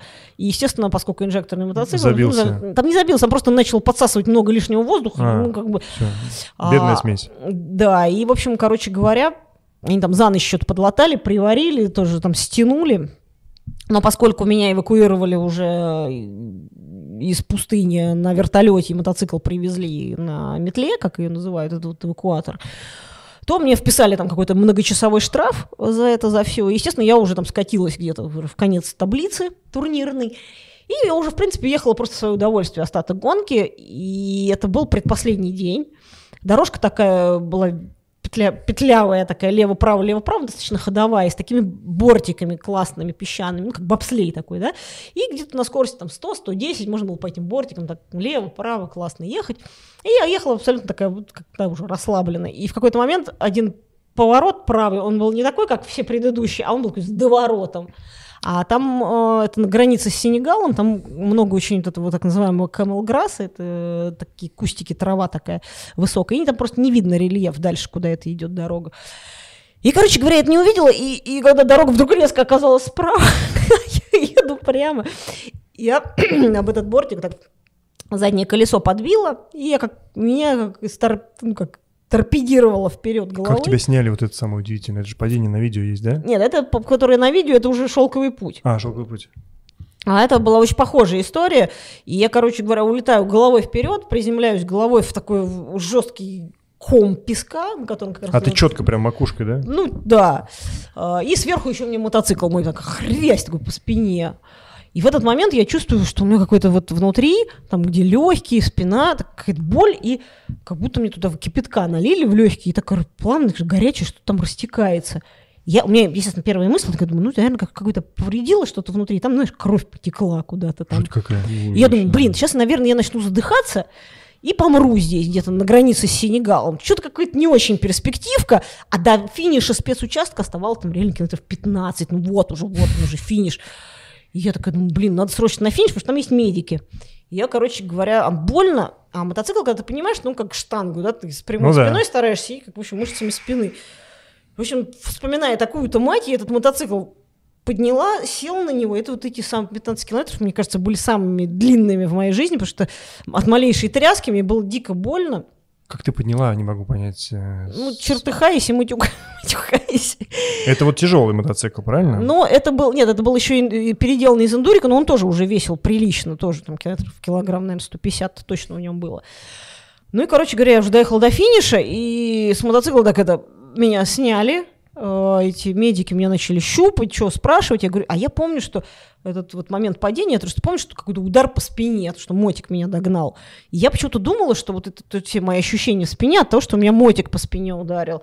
Они щупают ребра, ну, как бы первое, да, что ребра, ребра целы, ну, то есть мне ничего не болит, нет. А внутри все равно какая-то боль жуткая. Они такие, слушай, наверное, ты там что-то внутренние органы отбила. Ну, раз до сих пор, извините за подробности, не харкаешь кровью, да, ничего из тебя не вытекает, ну, наверное, все-таки как бы ничего такого. Прямо Ну, как телемедицина. но, но они говорят, типа, нет, мы тебя дальше не пустим. Все, типа, давай в эту, на кушетку и в больничку. А я понимаю, что, в принципе, вот этот день, это был уже последний такой спортивный день, потому что на следующий день надо было только доехать в Лиазон до Розового озера уже в Дакаре, там 30 километров такой, ну, больше уже такой фу- фуфан, как говорится, и финишировать на подиум уже. Я говорю, ребят, ну что, у меня осталось тут, я почти две недели мучилась, мучилась, вы меня сейчас сзади не снимаете с гонки? Я говорю, нет, я, я не согласна. Они такие, ну, тогда пиши бумагу, что если сдохнешь, мы ни в чем не виноваты. Ну, я написала бумагу. А дали- тебе же не впервой. мне дали горсть таблеток, каких-то разноцветных таких МНДМок. И Я их закинула и поехала. Ну и, естественно, на этих обезболивающих я как-то доехала, ну, плюс еще адреналин был. На следующий день утром я, конечно, с кровати еле-еле встала, но потом опять вроде разогрелась, что-то это, там, обезболивающее какое-то закинула, доехала, финишировала. Но самый трэш начался, когда уже все, уже мы доехали до Сенегала, все, уже все эти подиумы, награждения, все это случилось. И наконец-то я добралась уже до нормального отеля, номер, кондиционер, белые простыни, там все вот это вот, подушечки. А я все время ну, описываю все эти свои приключения там, в фейсбуках, в инстаграмах, и мне надо было значит, написать там, людям, как, в общем, все прошло. И э, до торжественного ужина с командой у нас еще оставалось там пару часов пока Антох мой собирал все вещи, спаковывал, упаковывал в техничке.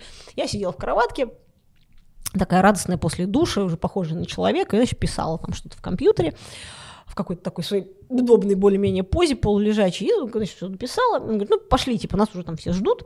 И я такая, э, понимаешь, я не могу, мне больно, ничего не шевелится. В общем, я как-то бочком, бочком, ну, думаю, наверное, кондиционер, все это как-то мышцы остыли, в общем, надо разогреть. У тебя всегда есть объяснение, да? Пыталась что-то там себе разогреть. А, Дошла кое-как, значит, меня Антоха там под ручку довел до этого ресторана, и я села на стул, я так посидела минут 15, понимаешь, что я сидеть не могу, мне больно, мне просто, э, меня все скручивает. А я не понимаю, что это такое. Так сейчас я уже как бы понимаю, что это со спиной, а тогда, ну, блин, ну как? А там еще была команда казахов, они говорят, «Э, слушай, у нас в гостинице наш врач, он что, с нами не пошел тусить, пойди сходи к нашему врачу, может, он еще что посмотрит, что эти французы, блин, ничего не понимают. А, а и перед тем, как пойти к этому э, казахскому врачу, еще один там батагонщик, у нас такой есть, Вадик Притуляк добрый. Слушай, давай я тебе спину поправлю, у тебя, наверное, там это, давай, знаешь, как вот за руки беру, Ой, я так трясу. Он меня, короче, заберет, а я как зару дурник. Я говорю, Вадик, нет, не надо. Слава богу, он, значит, меня не, не стал дальше трясти. А, я прихожу к этому казаху, он меня, значит, слушает, ну, чтобы там еще не хлюпало, да, там, на всякий случай. Говорит, тоже ребра все пощупал. И а, говорю, слушай, ну ребра целые, так вроде тоже в легких, ну, я не чувствую, что там какой-то хлюп, что-то. Говорит, я не... А, говорит, ну как случилось? Я говорю, ну мотоцикл сверху упал. Понимаешь, а компрессионный перелом это когда у тебя, ну, понимаешь, либо по попе, либо по голове. Да. А тут, как говорится, ну, никто даже подумать об этом не мог. Это я потом уже сообразила, что я Рыбкой. сначала, сначала мотоцикл по жопе стукнул, а потом я еще рыбкой приземлилась А, говорит, ну, говорит, может быть, легкие ты отбила, но, в общем, в принципе, так ничего какого супер криминального пока и не вижу, но, говорит, это, ты прилетишь, сходи к пульмонологу, на всякий случай делай там рентген, все дела, потому что тут в этом Сенегале хер поймет этих что у них там, лучше не надо. Ну и, короче говоря, я там при помощи виски и всего остального долетаю до Москвы, и иду, значит, меня нашли знакомого пульмонолога, все, я приезжаю в больничку, меня, значит, отправляют в рентгеновское отделение, делают рентген, и тетки такие смотрят, легкие, а там, ну, естественно, позвоночник посередине. И тут у них какой-то консилиум, они на каком-то своем птичьем языке между собой общаются, а я не понимаю, о чем они. Я понимаю, ну, что что-то не так. Я говорю, а что со мной? Скажите мне, пожалуйста, они такие, а, а и они вопрос такие издалека, девушка, а вас какие-нибудь травмы спины были, там, а, а позвоночника? Я говорю, да не было у меня никогда, отстойте от меня. Я говорю, я жить-то буду вообще. Я говорю, легкие у вас прекрасные, как у космонавта. Он говорит, видите, у вас... А я смотрю, позвонки, они такие прямоугольные, один треугольный, такой прям реально треугольный. А, да. опять, опять, опять такие прямоугольные. А говорит, видите, у вас позвонок треугольный. А, но он, он говорит, у вас какое-то очень такое ощущение, что это как бы старая травма. Я говорю, у меня, если бы была такая травма, когда-нибудь я бы ну, не пропустила.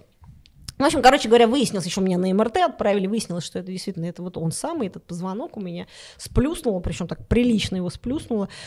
И после этого, когда мне сказали, что у вас перелом, это Компресс... первый твой был перелом? Компрессионный, да. Мне вдруг сразу... Да, до этого я ходила бодрая, так, ты что-то просто надо разогреться, и все нормально будет. Да, кондиционер. Да, и после этого мне что-то поплохело, я такая в машину села, и так просто себя стало жалко. Сколько, сколько ты реабилитировалась? Полгода. Полгода? Где-то пять с Слушай, ну я прям сейчас э, еле вытерпел эту историю, потому что прям, знаешь, ощущал всю эту боль как-то да, прям жутко. А тебе не хотелось потом как-то закончить вообще вот в процессе э, восстановления после этой травмы сразу вообще выйти из этого? А это было до шелкового пути, правильно я понимаю? Да, это, это, это был 17... О, вру, 17. Это был 15 14, 16, это был 16 год. Середина твоей карьеры. 16 год, да? и в тот момент как-то получилось так, все как-то накинулось сразу же, у меня отвалился мой основной спонсор. Это кто? А, у меня тогда был Внешэкономбанк, и, в общем, они там хорошо оплачивали пол, пол бюджета, в общем, они на себе тянули. И у меня отвалился этот спонсор, а там еще один спонсор отвалился, там по своим каким-то причинам. И я такая осталась без гонок на полгода, значит, без, без спорта, потому что соответственно, с позвоночником никакой активности. Вот. Ну и, в общем, а, я такая, знаешь, как-то у разбитого корыта, думаю, как-то что-то все нерадостно.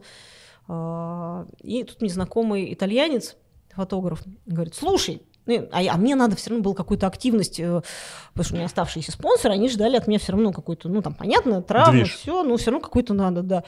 И тут э, я понимаю, что что-то все плохо, и тут мне знакомый итальянец говорит, слушай, Э, у нас, значит, в начале июня гонка, ну не у нас, у нас там в этом, в Албании по соседству через дорогу гонка, офигенная гонка, она как бы любительская, но там куча народу. И я договорился с итальянской командой, тебе дадут мотоцикл, все, тебе только билет купить надо. Все, тебя там типа все ждут. Ну, какой-то подвох. Говорю, Олесио, что-то какая-то как-то что-то где-то... Олесио это Алеша, Алеша итальянский. Олесио, да. Коррадини. Я говорю, Олесио, какая-то фигня. Не-не, гонка легкая, ты ее проедешь вообще без вопросов. Мотоцикл, ну, мотоцикл, тут есть нюанс, ну, ну, в принципе, хороший мотоцикл, короче говоря, Adventure 990. То это же, ну, типа это, обычный... это, это огромный э, такой тур эндуро, который весит 200 килограмм. Как, как Golden Eagle такой же примерно. Нажми, нет, он просто очень большой, высокий. Это как аналог этого Африка Твина такого? Ну да, да, да, это вот этот туристический эндуро, но а, его там чуть-чуть, конечно, переделали для гонки, но по сути это такой слоняра 200 кило. Я смотрю фотографии с этой гонки и понимаю, что это какой-то эндуро по горам. То есть это даже не классические ралли где там какие-то есть. А это четко прям вот... Э, а это какие-то по горам. Я ему пишу, Олесю, говорю, какая-то фигня. А он, ну, как со своей стороны, значит, все итальянцы мне, значит, свои макароны на уши навешал. Говорит, да ладно, там фигня, это что, это просто, там, ты же меня знаешь, я же фотограф, я просто такие ракурсы выбрал, на самом деле фигня. Ну, а мне, у меня вариантов не было у меня, значит, заканчивается вот мой реабилитационный период, ну, грубо говоря, мне врач сказал, там, типа, плюс-минус, минимум 5,5 месяцев. Uh-huh. А вот проходит 5, 5 месяцев и 2 недели, и на следующий день я вылетаю в Албанию. У меня еще спина там что-то похрустывает, что-то побаливает. Естественно, я физухой толком не занималась такой, ну, как бы, потому что нельзя было, ну, какой-то восстановительный. Я пролетаю в Албанию, там стоит эта фигня 200 килограмм, и куча народу, да, и, я одна, потому что у меня даже не, денег не было там Антоху с собой взять, я вообще одна прилетела, такая с чемоданчиком. Никого не знаю, а гонка 7 дней длится. каждый день там, и это был, это вот вроде бы любительская гонка, но она реально, это был такой, вот еще чуть-чуть я бы ее с Дакаром, сравнила, он был трэш полнейший. И, короче говоря, я эти семь дней, я, это была первая гонка, когда я на второй, по-моему, день, э, я м, на полном серьезе решил, что я не поеду. Все, я не, я не поеду, потому что ну, это издевательство. Потому что в первый день там еще пошел дождь, э, какая-то еще фигня началась, и э, ну, это, это был трэш. Я на следующий день э, утром написала такой длинный текст всем там своим болельщикам и фанатам, что я, ребят, простите меня, ну это вот я, я да, я, я слабак, я тряпка, я отказываюсь ехать в этой фигне, ну потому что это не, нереально. Это реально, это такие эндуро-тропинки, я на этом слоне. И что в итоге ты... И я, короче, написала этот текст, я сидела ревела, потому что мне было, ну, как бы, это все, все против моего, как бы, моего я, вот так, такое, ну, я я с собой боролся, я, а на улице шел дождь всю ночь, и я понимала, что там в горах полный привет. Я, короче, написала этот текст, нажала кнопку «Отправить», а у меня под э, окнами гостиницы был прям старт, где откуда все уезжали на, на Лиазон, уже туда на старт спецучастка. И потихоньку все уезжали, а я, естественно, поскольку я первый день там что-то тоже очень мне было тяжко, я там одна из последних приехала, а у меня время старта было там где-то в конце. И народ там стартует, газует. Я смотрю, в какой-то момент тучки разошлись, солнышко вышло. Я такая думаю, ну блин, а что, ну я сейчас не поеду, а мне тут все равно, у меня билеты обратные через 7 дней, еще я буду делать в этой Албании. Вы даже не представляете, что такое Албания. Это, ну, короче, это, это отдельная история, что такое Албания. А, и, в общем, я, такая, я так быстро никогда не одеваю. Я вообще долго обычно всегда на себя все напяливаю.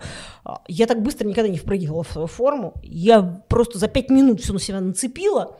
Выскочила, успела прибежать в закрытый парк, а ребята уже грузили мой мотик, ну, потому что они, ну, я им сказала, что я не поеду никуда, и шли бы они лесом. И я им говорю, отдайте мотоцикл, я поеду. Я говорю, бум, прыгнула, и прям успела на старт как раз в свою минуту поехала. И, в общем, короче, в итоге я доехала эту гонку. Каждый вечер ко мне приходили после финиша э, делегации итальянцев. Такие, а, ты еще жива! А, белиссимо! А, мамма мия! Они со мной фоткались, и они не понимали вообще, как это происходит. Каждый раз я видела на трассе этого фотографа Олесио, он там курсировал значит, по точкам, где он фотографировал. И каждый раз мне хотелось остановиться, ему прям морду набить просто изо всех сил. Потому что он меня втянул в эту историю. Но в итоге я доехала эту гонку. А, это было феерично. Ну, это, не... это был контент это, для это твоих спонсоров. Было, ну это было круто, это было реально круто. Место имело значение там? А, слушай, как таковой нет, мне надо было выжить. Но я на самом деле, я, вот если в первый день тогда, когда совсем мне было дурно, там день состоял из двух спецучастков, и я на второй спецучасток не поехал, я его объехал, и мне за это штраф вкрячили. Вот если бы я его не это самое не проехал, то я бы... Там еще была отдельная категория двухцилиндровых мотиков, в котором, собственно, mm-hmm. и был этот э, Adventure. Я бы там как раз могла в тройке оказаться, но из-за этого штрафа не попала. Но там было две девочки из там ста с лишним человек, участников этой гонки, и был женский зачет, и я эту девочку обогнала. Ну, Что мне... А приз был шикарный совершенно, такая фигня из Ваза. Из чугунины какая-то фигня. К ней, сверху, значит, приделан, приварен э, шестеренка какой-то из коробки передач, из какой-то, я не знаю, из автомобиля. Весело это, я не знаю, килограмм. Ну, в общем, короче, это был еще отдельный квест, как я его везла в Москву, этот приз. Ну, ты теперь, когда смотришь на этот приз... Это, это он самый тяжелый и самый тяжелый, и достался. Такая адвенча хорошая были. У тебя дома есть вот этот вот... Э, стена плача. Да. Дома да. нету, это стена, стена плача у нас в магазине как раз вот в КТМе. Да, можно прийти посмотреть. Слушай, а вот э, среди мотоциклистов, любителей, профессионалов э, есть какая-то... Как вы меритесь результатами своих тренировок и прочее? Ну, какое-то приложение. Вот у нас там у велосипедистов, бегунов там Страва, например. А у вас есть какая-то такая мотостра? Не, мы меряемся только когда приехали на гонку. А, я тебя... а только так. Да. В зачете. А шелковый путь? Он был э, у тебя в каком году? Шелковый путь это 19 год. Как раз первый год, когда пустили мотоциклистов на шелковый путь. До этого не было мотозачета, были только автомобили. Я очень ждала, я боролась за то, чтобы... Тяжелая гонка? Был мотозачет. Гонка, да, это такая гонка уровня Дакар, то что тоже марафон, тоже две недели, и, э, в общем, каждый день с утра до вечера. С механиками? Ну, это да, это я уже ехала с механиками, но я, к сожалению, много не проехала, потому что я улетела в Монголию, это какой-то был, по-моему, четвертый или пятый пятый день э, гонки. Это то, что вот сня, это, сняли на видео, да? Да, это как раз видео есть, чудесным образом там оказались операторы, и все это снято. Просто, да. ну, я не представляю, как так, так получилось, что там фактически это же ну, пустыня, степи, да? Степь, да, и проблема и... в том, что а, там тебе кажется, что абсолютно ровно, и такой, знаешь, издалека казалось такой темное пятнышко, знаешь, когда вот лужа просто высохла, mm-hmm. и такая там какая-нибудь, как бы такой вот более темный глин, да, все И что это было? А это была промойная высотой где-то как вот по колено, грубо говоря, чуть, может, не, ну, где-то по колено. То так, есть ты влетела такая, в такая, канаву? Да, и в дорожной книге, главное, это все было отмечено, но у меня такой был тоже день тяжелый, вообще вся гонка как-то с самого начала очень мне тяжело складывалась. И концентрация, видимо, куда-то у меня тоже убежала. Я посмотрела в дорожную книгу, я, я начина, начала смотреть дорожную книгу, и при этом держа газ, там скорость была за 100 с лишним, прилично, там 120, наверное, я ехала. И когда я уже так краем глаза, опуская глаза краем глаза, увидела, что это не просто пятнышко, а что это ступенька, Канава. Да, я, конечно, попыталась там что-то тормозиться, но уже поняла, что бесполезно. И когда ты понимаешь, что столкновение неизбежно, тебе уже надо не тормозить, чтобы не вот так пыром, да, а наоборот. а наоборот открыть газ и как-то попытаться приподнять мотоцикл. Но поскольку ступенька была большая, мне получилось, что у меня поддоном, нижней частью мотоцикла и задним колесом я на нее как бы наделась, ну, жесткий был удар. И раз в этот момент я думаю, что я как раз сломала очередной раз позвоночник, потому что я, естественно, всей своей всей дурью плюхнулась об мотоцикл, а потом меня как из катапульты перекинуло. Ну, то есть у тебя, получается, мотоцикл пришел в негодность, поэтому не финишировал, и плюс... Или... Не, я сама в негодность пришла. Мотик бы, в принципе, я на нем, он, конечно, кривой косой немножко стал, но я бы на нем доехала. Ну, то есть ты э, из-за перелома позвоночника не закончила? А больше даже, мне кажется, из-за перелома ключиц, потому что у меня рука не поднималась. А потому что у меня сломан позвоночник, я опять узнала уже только когда в Москву, после уже операции на ключиц, потому что опять что-то спина болит, думаю, ну, похоже, что-то я там опять крякну. И то же самое. Опять, ну, опять треугольник. Ты знаешь, нет, в этот раз у меня было по-другому. Болело чуть меньше, но э, как-то ни странно, выгля- выглядел сам перелом хуже, потому что он практически не смялся, он треснул пополам там такая трещина. И, в общем, да, врач из Бурденко, знакомый, который наверное, хирург, он смотрел это все, говорит, да, говорит, мать, ну кто-то там за тобой очень хорошо приглядывает. Это, Кстати, знаешь, у тебя вопрос, э, может быть, не совсем по теме, но он такой забавный, и ну, мне просто интересно, может быть, у тебя есть ответ на него. У мотоциклистов, э, мы сейчас говорим про всех мотоциклистов, ну, кого я знаю, по крайней mm-hmm. мере, не профессионалов. Ты первый профессионал, с которым я знаком. А когда происходит авария в городе, неважно где там, что происходит, первое, что делает мотоциклист, подбегает и поднимает мотоцикл. Слышал про такое? Почему? Зачем это происходит? Я не могу. Я всегда это делаю, делал. А, не могу понять, почему это происходит. Зачем это? Ну, слушай, я, ну, во-первых, наверное, потому что на мотоцикл никто не наехал. Не, не, не, не, может, так уже, да не, не, ну что, ты представляешь, авария серьезная, да, там ты вылетаешь с мотоцикла, удар, ты вместо того, чтобы лежать и чувствовать, не сломал ли ты что-то, ты вскакиваешь, подбегаешь и поднимаешь мотоцикл. Тем более речь идет сейчас не о мотоциклах, которые весят там 150 килограмм, а там 200, там, 250. Слушай, ну про городских мотоциклистов я не знаю, что тебе сказать. А, во-первых, когда ты падаешь, ты, в принципе, на адреналине, и тебе кажется, что, в общем, ну, там, если что-то, ну, если совсем, да, не, не крякнул так, что ты там, ну, как у меня вот рука раз, и все, она не поднимается, потому что ключица, я понимаю, что уже я просто на руль руку, ну, я не смогу одной рукой мотоцикл поднять. А когда ты, ну, плюс-минус что-то двигается, вроде все, ну, а что? Значит, все, ну. все нормально. Просто вот эта история с адреналином, она вот в гонке... Это потом, там, когда ты финишируешь, очень часто такое бывает, ты финишируешь, и потом выясняется, что тут, тут поломато, там поломато. Просто про ресурс организма. То есть ты тогда сломала позвоночник, со сломанным позвоночником приехала, да, полежала, написала что-то, потом пошла есть, потом еще делала вот эти упражнения, и только потом выяснилось, и ты поняла, что у сломанный позвоночник стало плохо через несколько дней, правильно? То есть это вот я к тому говорю, насколько мотоспорт опасен в плане, это, ну, травмоопасен. А я, еще... я, я, я вспоминаю историю, у меня было, я после покатушек летом возвращался домой, у меня был дрозд, это с Honda Super Blackbird 1100, тяжелый большой, mm-hmm. трам, мы его называем трамваем. И я выезжал на он, эстакад. Он больше Goldwing или нет? Не-не, он просто длинный, тяжелый для спортбайка, это гипербайк. Я просто сразу представляю вот это музыкальный, знаешь. Вот. Но это такой же, только узкий и быстрый. И я когда выезжал на эстакаду, как раз со стороны магистральных, там было разлито масло какое-то, и когда ты выходишь в поворот, ты же открываешь газ, чтобы тебе вжух, ну, чтобы подняло. А у меня колесо стало прокручиваться, а 4 или 5 утра, как бы ты не думаешь, ты как бы еще чуть под, подкрываешь, в этот момент оно перестает, перестает скользить, и оно цепляет асфальт, и у меня был вот этот такой, как, как high-side смешной, то есть ты как бы выходишь, потом так типа чпок, башкой. Да, да. Я со всей дури просто виском ударился башкой об асфальт. Ну, что я сразу сделал? Я сразу вскочил, поднял этот мотоцикл, а он не заводится. Ну, потому что серьезная была какая-то там проблема, и я до Зорги толка, толкал его. Э, причем я его толкал... Расстроился, наверное, да. Я его дотолкал, а он очень тяжелый. И я, когда его толкал, я видел только вот, ну, прям у меня было туннельное зрение. Я даже не понял, что я, ну, повредился. И на следующее утро я сел в машину, доехал до э, первой гробницы, как она называется, первая горбольница. Э, у моя тетя там работала, и я, приш... я ей звоню, говорю, у меня что-то с башкой, можешь это травматолога мне это, ну, дать? А ты же никогда, ну, никогда такого серьезного не было, ничего. И она меня в седьмую травму запихнула, и врач, который подошел, он посмотрел, типа в, в двух метрах он на меня посмотрел, говорит, а, э, госпитализируем. Сразу же, ходом. Да, две недели лежал с жестким э, сотрясом башки, только вот из-за того, что ну, как бы, ну просто я к чему это рассказываю? К тому, что ты во время удара вот этого всего, ты не осознаешь вообще серьезности этой ситуации. И тут вот сложность как раз, если мы берем там марафоны, берем триатлоны, тут тоже есть вот это ощущение, когда человек вроде как бы я дожму, я дожму, а потом опа и откинулся. Вот. Да, то есть вот мы с этого, собственно, и начали, когда ты рассказывала, что люди умирают от обезвоживания на гонках, Хотя при, ну, ты едешь, у тебя Camelback, потом я знаю, у вас там в мотоциклах есть какое-то специальное отделение для воды, да, есть такое? Ну, там внизу, да, э, такой экстренный как бы бачок. Да, то есть как можно быть... от обезвоживания? Ну, слушай, при мне была история в семнадцатом году в Аргентине, а, уже ближе к финишу Дакара, а, я еду, такая тяжелая дорога, мерзкая, какие-то колеи, там вот эта пудра такая стоит в воздухе. А, стоит чувак, на мотоци... ну, он остановился на мотоцикле, но стоит прям в колее. Обычно, если останавливается, хотя бы сейчас дороги чуть ниже, стоит прям в колее. Я останавливаюсь такой, типа, потому что ты это нормально. А он стоит, видно, у него губы потрескались, пересохшие, голов, голов взгляд вообще в никуда.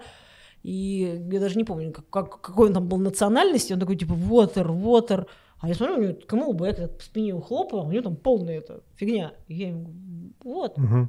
Он такой, и начинает пить своего же камелбэка. И что это такое было? Ну, э, это как, понимаешь, Затмение. когда люди, э, э, многие, кстати, специально себе даже прям в дорожной книге помечают попить. Некоторые в этом азарте, в каком-то там, я не знаю, в чем, они просто забывают. Ну, им, им кажется, что не хочется пить, а в какой-то момент э, кровь начинает загустевать, и они просто это, начинают плохо ну, начинают то есть, соображать. Вот, то есть это вот так вот выглядит еще? Да, да. и у него есть вода, но он уже начинает это просто, у него это мозг не соображает, что надо просто взять трубочку и попить. То есть там прям написано в подсказке «попей»? Нет, ну это ты сам себе пишешь, многие себе пишут, просто там каждые там сколько-то километров, чтобы, да, прям не забудь попить. Ну я просто об этом всегда помню сама. Охренеть. Слушай, у тебя была одна история, она очень наверняка, как сказать, зайдет нашим эм, подписчикам, связанная с ВАДА. Про Мельдоний? Да. Так, сколько у нас? А, ну, что я могу сказать про ВАДА? А, это, значит, а, поскольку всю свою вот эту вот недолгую спортивную профессиональную карьеру я занимаюсь тем, что ищу спонсоров, ага. деньги на гонки и как-то пытаюсь, значит, все это с концы с концами свести, то, естественно, у меня все внимание на этом мы как бы даже у меня нет как у профессиональных спортсменов там тех же триатлетов федерации где там есть какой-то врач наверное в, в сборной да там еще что-то такое там несколько тренеров которые за разным следят. Я сама себе тренер сама себе менеджер сама себе там врач и все все остальное. И иногда механик. И механик иногда да. Поэтому а, у меня э, еще со времен школы была проблема с головными болями. Я с этим живу если у меня какой-то стресс какой-то перегрев еще что-то такое мне начинается дикая мигрень. а, и я как-то пыталась, значит, раньше, когда у меня еще не было такого серьезного спорта, ну, я как-то с этим жила, бывало такое, что голова могла болеть несколько дней подряд. И даже в какой-то момент думала, что, ну, наверное, у меня какой-нибудь рак мозга, и мне уже пора э, тю-тю. Э, делала всякие себе анализы, и, ну, говорили, да нет, все у тебя вроде нормально, ну, сужены сосуды там в два раза в левом полушарии, но это как бы вроде, ну, ты с этим живешь с детства, и, по идее, ну, как бы организм это как-то компенсирует. И, и как-то не получалось найти нормального врача, который это все решит проблемы. И мне в какой-то момент кто-то там из каких-то очередных врачей выписал э, капельницы, которые, ну, просто помогают вот этому вот э, кислородному обмену для головы, там, чтобы ну, немножко было полегче. И я где-то раз в полгода ходила, делала эти капельницы, мне был там какой-то рецептик, я уже там в местную какую-то поликлинику с этим рецептиком, и там был какой-то список лекарств. Там и дренол, что-то еще какая-то фигня, еще какая-то, ну, хожу Врач а, выписал. А, да, хожу и хожу. И, значит, в очередной раз сделала себе, значит, эту капельницу, и через несколько дней, значит, поехала на гонку. в Марокко, в, это был 16-й год, в октябре, и тут, а и главное, что в ралли-рейдах как-то у нас не было такого, что какие-то анализы, вот это все. А это как раз же вот эти 16-й год, это как-то все только началось, и там какая-то вот эта вся шумиха. И, видимо, начали цеплять помимо олимпийских видов спорта, еще и до нас все это дошло. И тут, значит, меня после первого спецучастка на финише тетушка из э, Международной мотофедерации такая под, под ручки, пойдемте сдавать анализ. Я такая, какой? Ну, ладно, пойдемте сдавать анализ. Все, все, значит, сдали анализ. И я говорю, и чего? Она такая, ну, если, значит, что-то там найдут, в течение двух недель вам что-нибудь пришлют. Если ничего не прислали, значит, ничего не нашли, и все нормально. Я говорю, ну, окей. А, а, и Короче говоря, проходит две недели, ничего никто не прислал. Ну, ну все нормально, хорошо. Но я как-то особо и не переживала, на самом деле, потому что я ничего такого, как витамин, ну, вот это капельница там еще. И тут еще проходит месяц, и, а я уже готовлюсь к своему первому Дакару, уже все, о чем я мечтала, можно сказать, всю свою жизнь там и так далее, уже кучу денег в это все вбухано. И тут вдруг мне приходит э, письмо официальное из ФИМ, Международной мотофедерации, что ваши, значит, анализы обнаружены мельдоний, и типа ваша лицензия останов... приостановлена, и типа того, что до выяснения. И пипец. И, и все. И, короче говоря, на следующий день я просыпаюсь э, такой, знаешь, этой Марии Шараповой, потому что а, у меня обрывается телефон, мне звонит из России 24, НТВ, все, кто только можно, мне начинают вот звонить, и такие, а правда, что вы там что-то... И причем, а знаешь, правда, что вы употребляете? А, да, и начинают в таких совершенно мерзких фразах вот это вот... Я, и, и у меня реально тоже начался какой-то момент, мне нервный срыв, потому что я к такому абсолютно не готова была, я вообще не понимаю, что происходит. И на каком-то там очередном этом журналисте, который тоже начинает какую-то какую нести ахинею, а, я уже просто а, и начинаю, и, и, и звоню знакомому, говорю, что делать, в общем, звоню врачу, что, такое, а он говорит, ну этот вот эндоринол, это же как бы по сути тот же мельдоний, ну просто там другое название. Я такая, блин, ну, кто бы знал, понимаешь, если бы мне как бы еще да, следить за тем, да. что я же не врач. И, короче говоря, начало, начался ад. Реально, вот мне оставалось до Дакара там два с половиной месяца. Uh, я связываюсь с ФИМ, мне говорит юрист, что все, забудь, какой Дакар, 4 года дисквалификации, вообще без вариантов. А, я начинаю бодаться, я начинаю, благо, иньяс, финиш, английский знаю, я скачиваю, значит, этот талмуд антидопингового кодекса и начинаю его изучать. Вот, прям по страницам читать. То есть ты не повесила сюртук на спинку стула, а начала бороться? А, ну а как? Ну это... А, Помоги себе сам, да. Нет, я сначала, естественно, узнала, думала, может, мне какой-нибудь юрист поможет.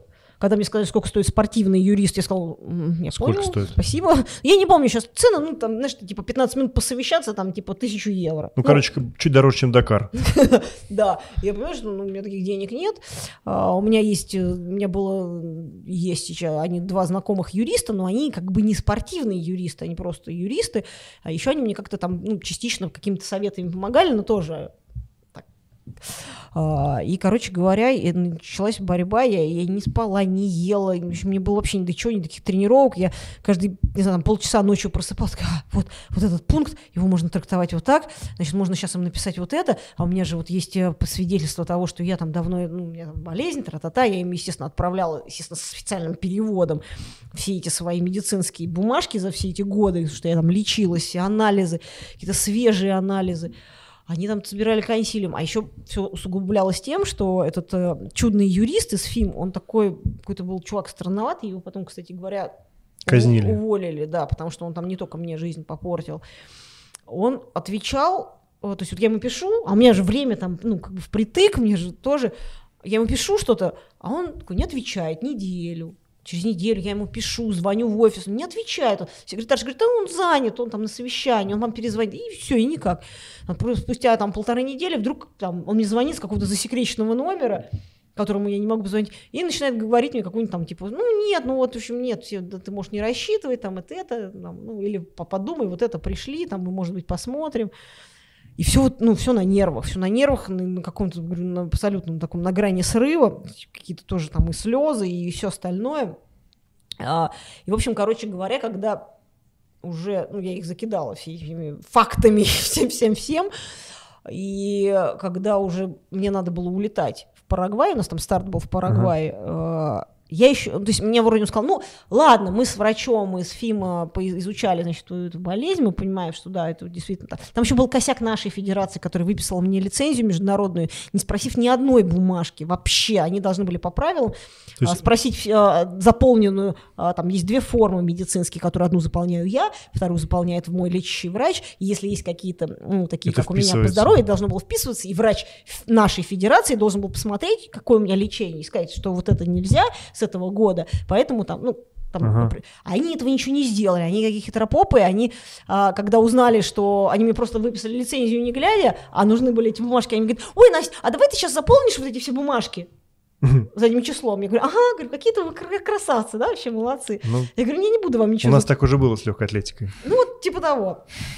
И, короче говоря, э, я не знаю, как я... Как, это как все, ты отстрелялась? Как я все это э, пережила. От, общем, я, отскочила от этой я, темы. Я уезжала, вот то, что я говорю, на старт гонки, улетала в Южную Америку а, с робкой надеждой, что мне можно будет стартовать, потому что в последний момент этот юрист сказал, ну окей, может быть, я как-нибудь тебя там ну, допущу на эту гонку, но как бы а, условно, грубо говоря, ты ее отгоняешь, а потом мы все равно будем дальше разбираться, и, в общем, если что, аннулируем все твои результаты. Я говорю, да мне уже похеру, мне уже просто не надо на эту гонку попасть. Сколько эта гонка стоила тебе?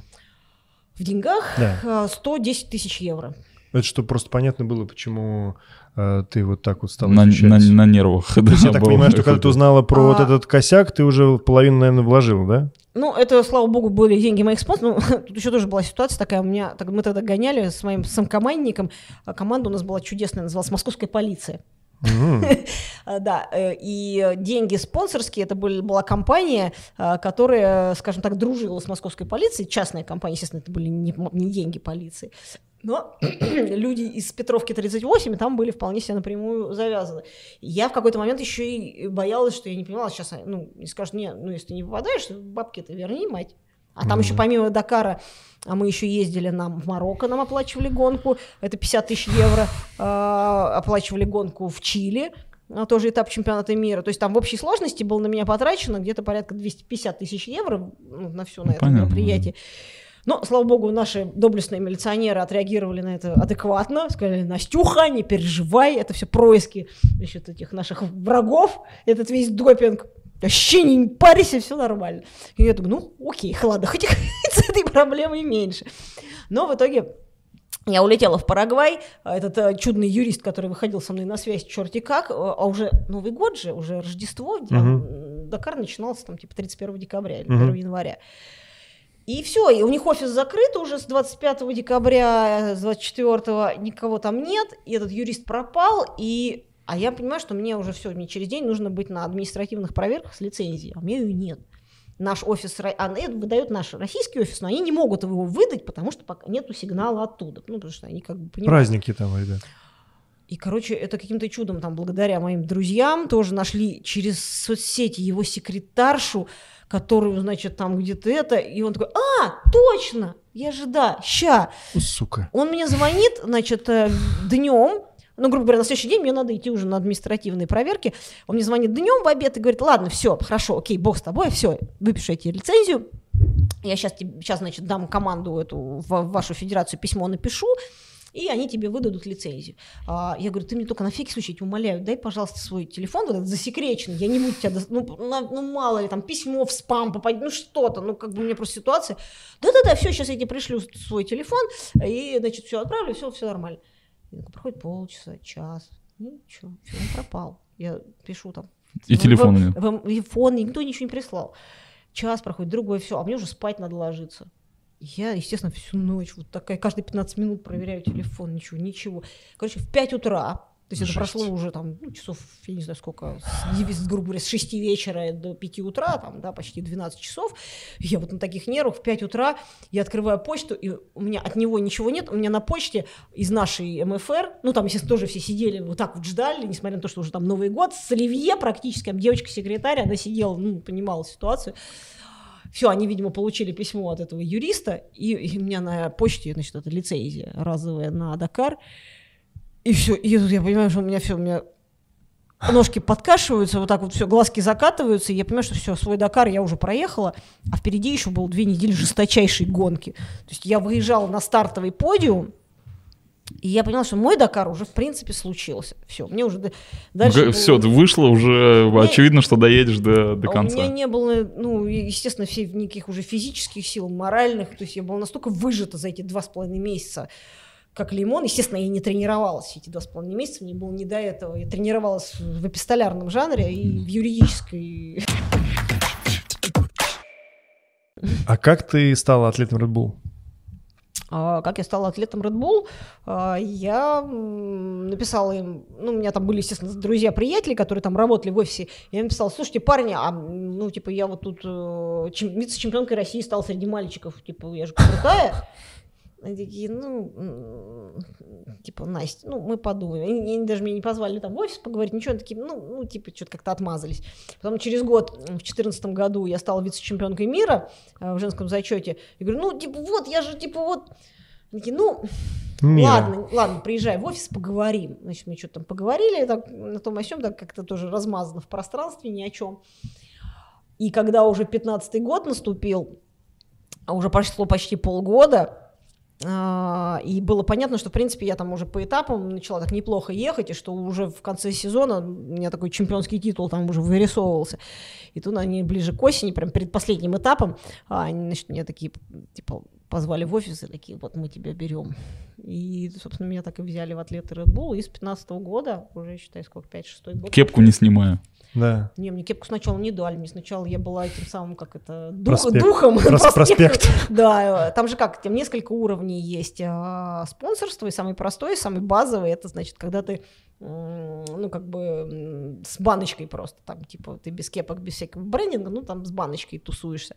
Потом тебя повышают, да, тебе там дают кепочку, потом тебя повышают еще, тебе уже дают шлем. А со мной еще проблема такая, что а, все атлеты, Red Bull, там, не знаю, олимпийские виды спорта, там какие-то сноуборды, там еще что-то, скейтборды, а, там даже эндуро, мотокросс, это как бы ну, отдельно. А почему-то именно Дакар, вот Дакар, классическое ралли, и еще какой-то там, вот это у них считается такой VIP а, спорт, да, это отдельный менеджер, и там прям до каждой, они докапываются до каждой запятой. То есть, если я говорю, там у нас есть атлеты, не знаю, там, ну, там... Из, из других видов спорта, и они, ну, все, все попроще. Как Чагин поднял просто на недосягаемую высоту, а понимаешь? Прямо они реально, ну, такое считается прям. Поэтому в общем, я так это горжусь тем, что я вот в это попала в эту тусовку, но это было непросто. Я говорю, то есть вот эти все ступени я, в общем-то, прошла. И сейчас а, я, поскольку уже с мото пересаживаюсь постепенно на авто, сейчас еще, они же все советуются с Австрией, а, утверждается все в Австрии, и был большой консилиум по поводу меня, потому что я там меня брали как мотоциклиста, атлет ага. мото, а тут вдруг раз и четыре колеса. И ну, не сказать, что там как-то все так сразу бурно зааплодировали и порадовались этому. То есть, там тоже было совещание и так далее. А ты типа планируешь как бы завязать с двумя колесами и начнешь ездить на машине? А, ну, типа того, я сейчас так плавно перехожу из одной Toyota? области в другую. Нет, у меня баги, канам, mm-hmm. легкая машинка. Я их зна- знаю по тр- трицикла, вот это смешная с двумя колесами. А, спай- спайдер, спайдер, да, да. да. Забавная штука. Не знаю. Ну, спереди два колеса, сзади одно. Да, но это бомбардье, бомбардье есть. Да, вот эконом. Вот а, да, да, okay. ну, похоже. Вот. Да. Поэтому, ну, в любом случае, это, конечно, крутая была у нас сегодня беседа. Я, честно, да, я я распереживался, я уже шесть раз падал с тобой вместе. Да вообще, просто слушать так долго. Там была ну, часть вот эта вот с э, позвоночником, я еле ну, вообще, впечатлился очень сильно. Но у нас, кстати, есть э, этот... Кто? Как это называется у нас? Что? Традиция, да? Традиция, Кто последний, тот убирает.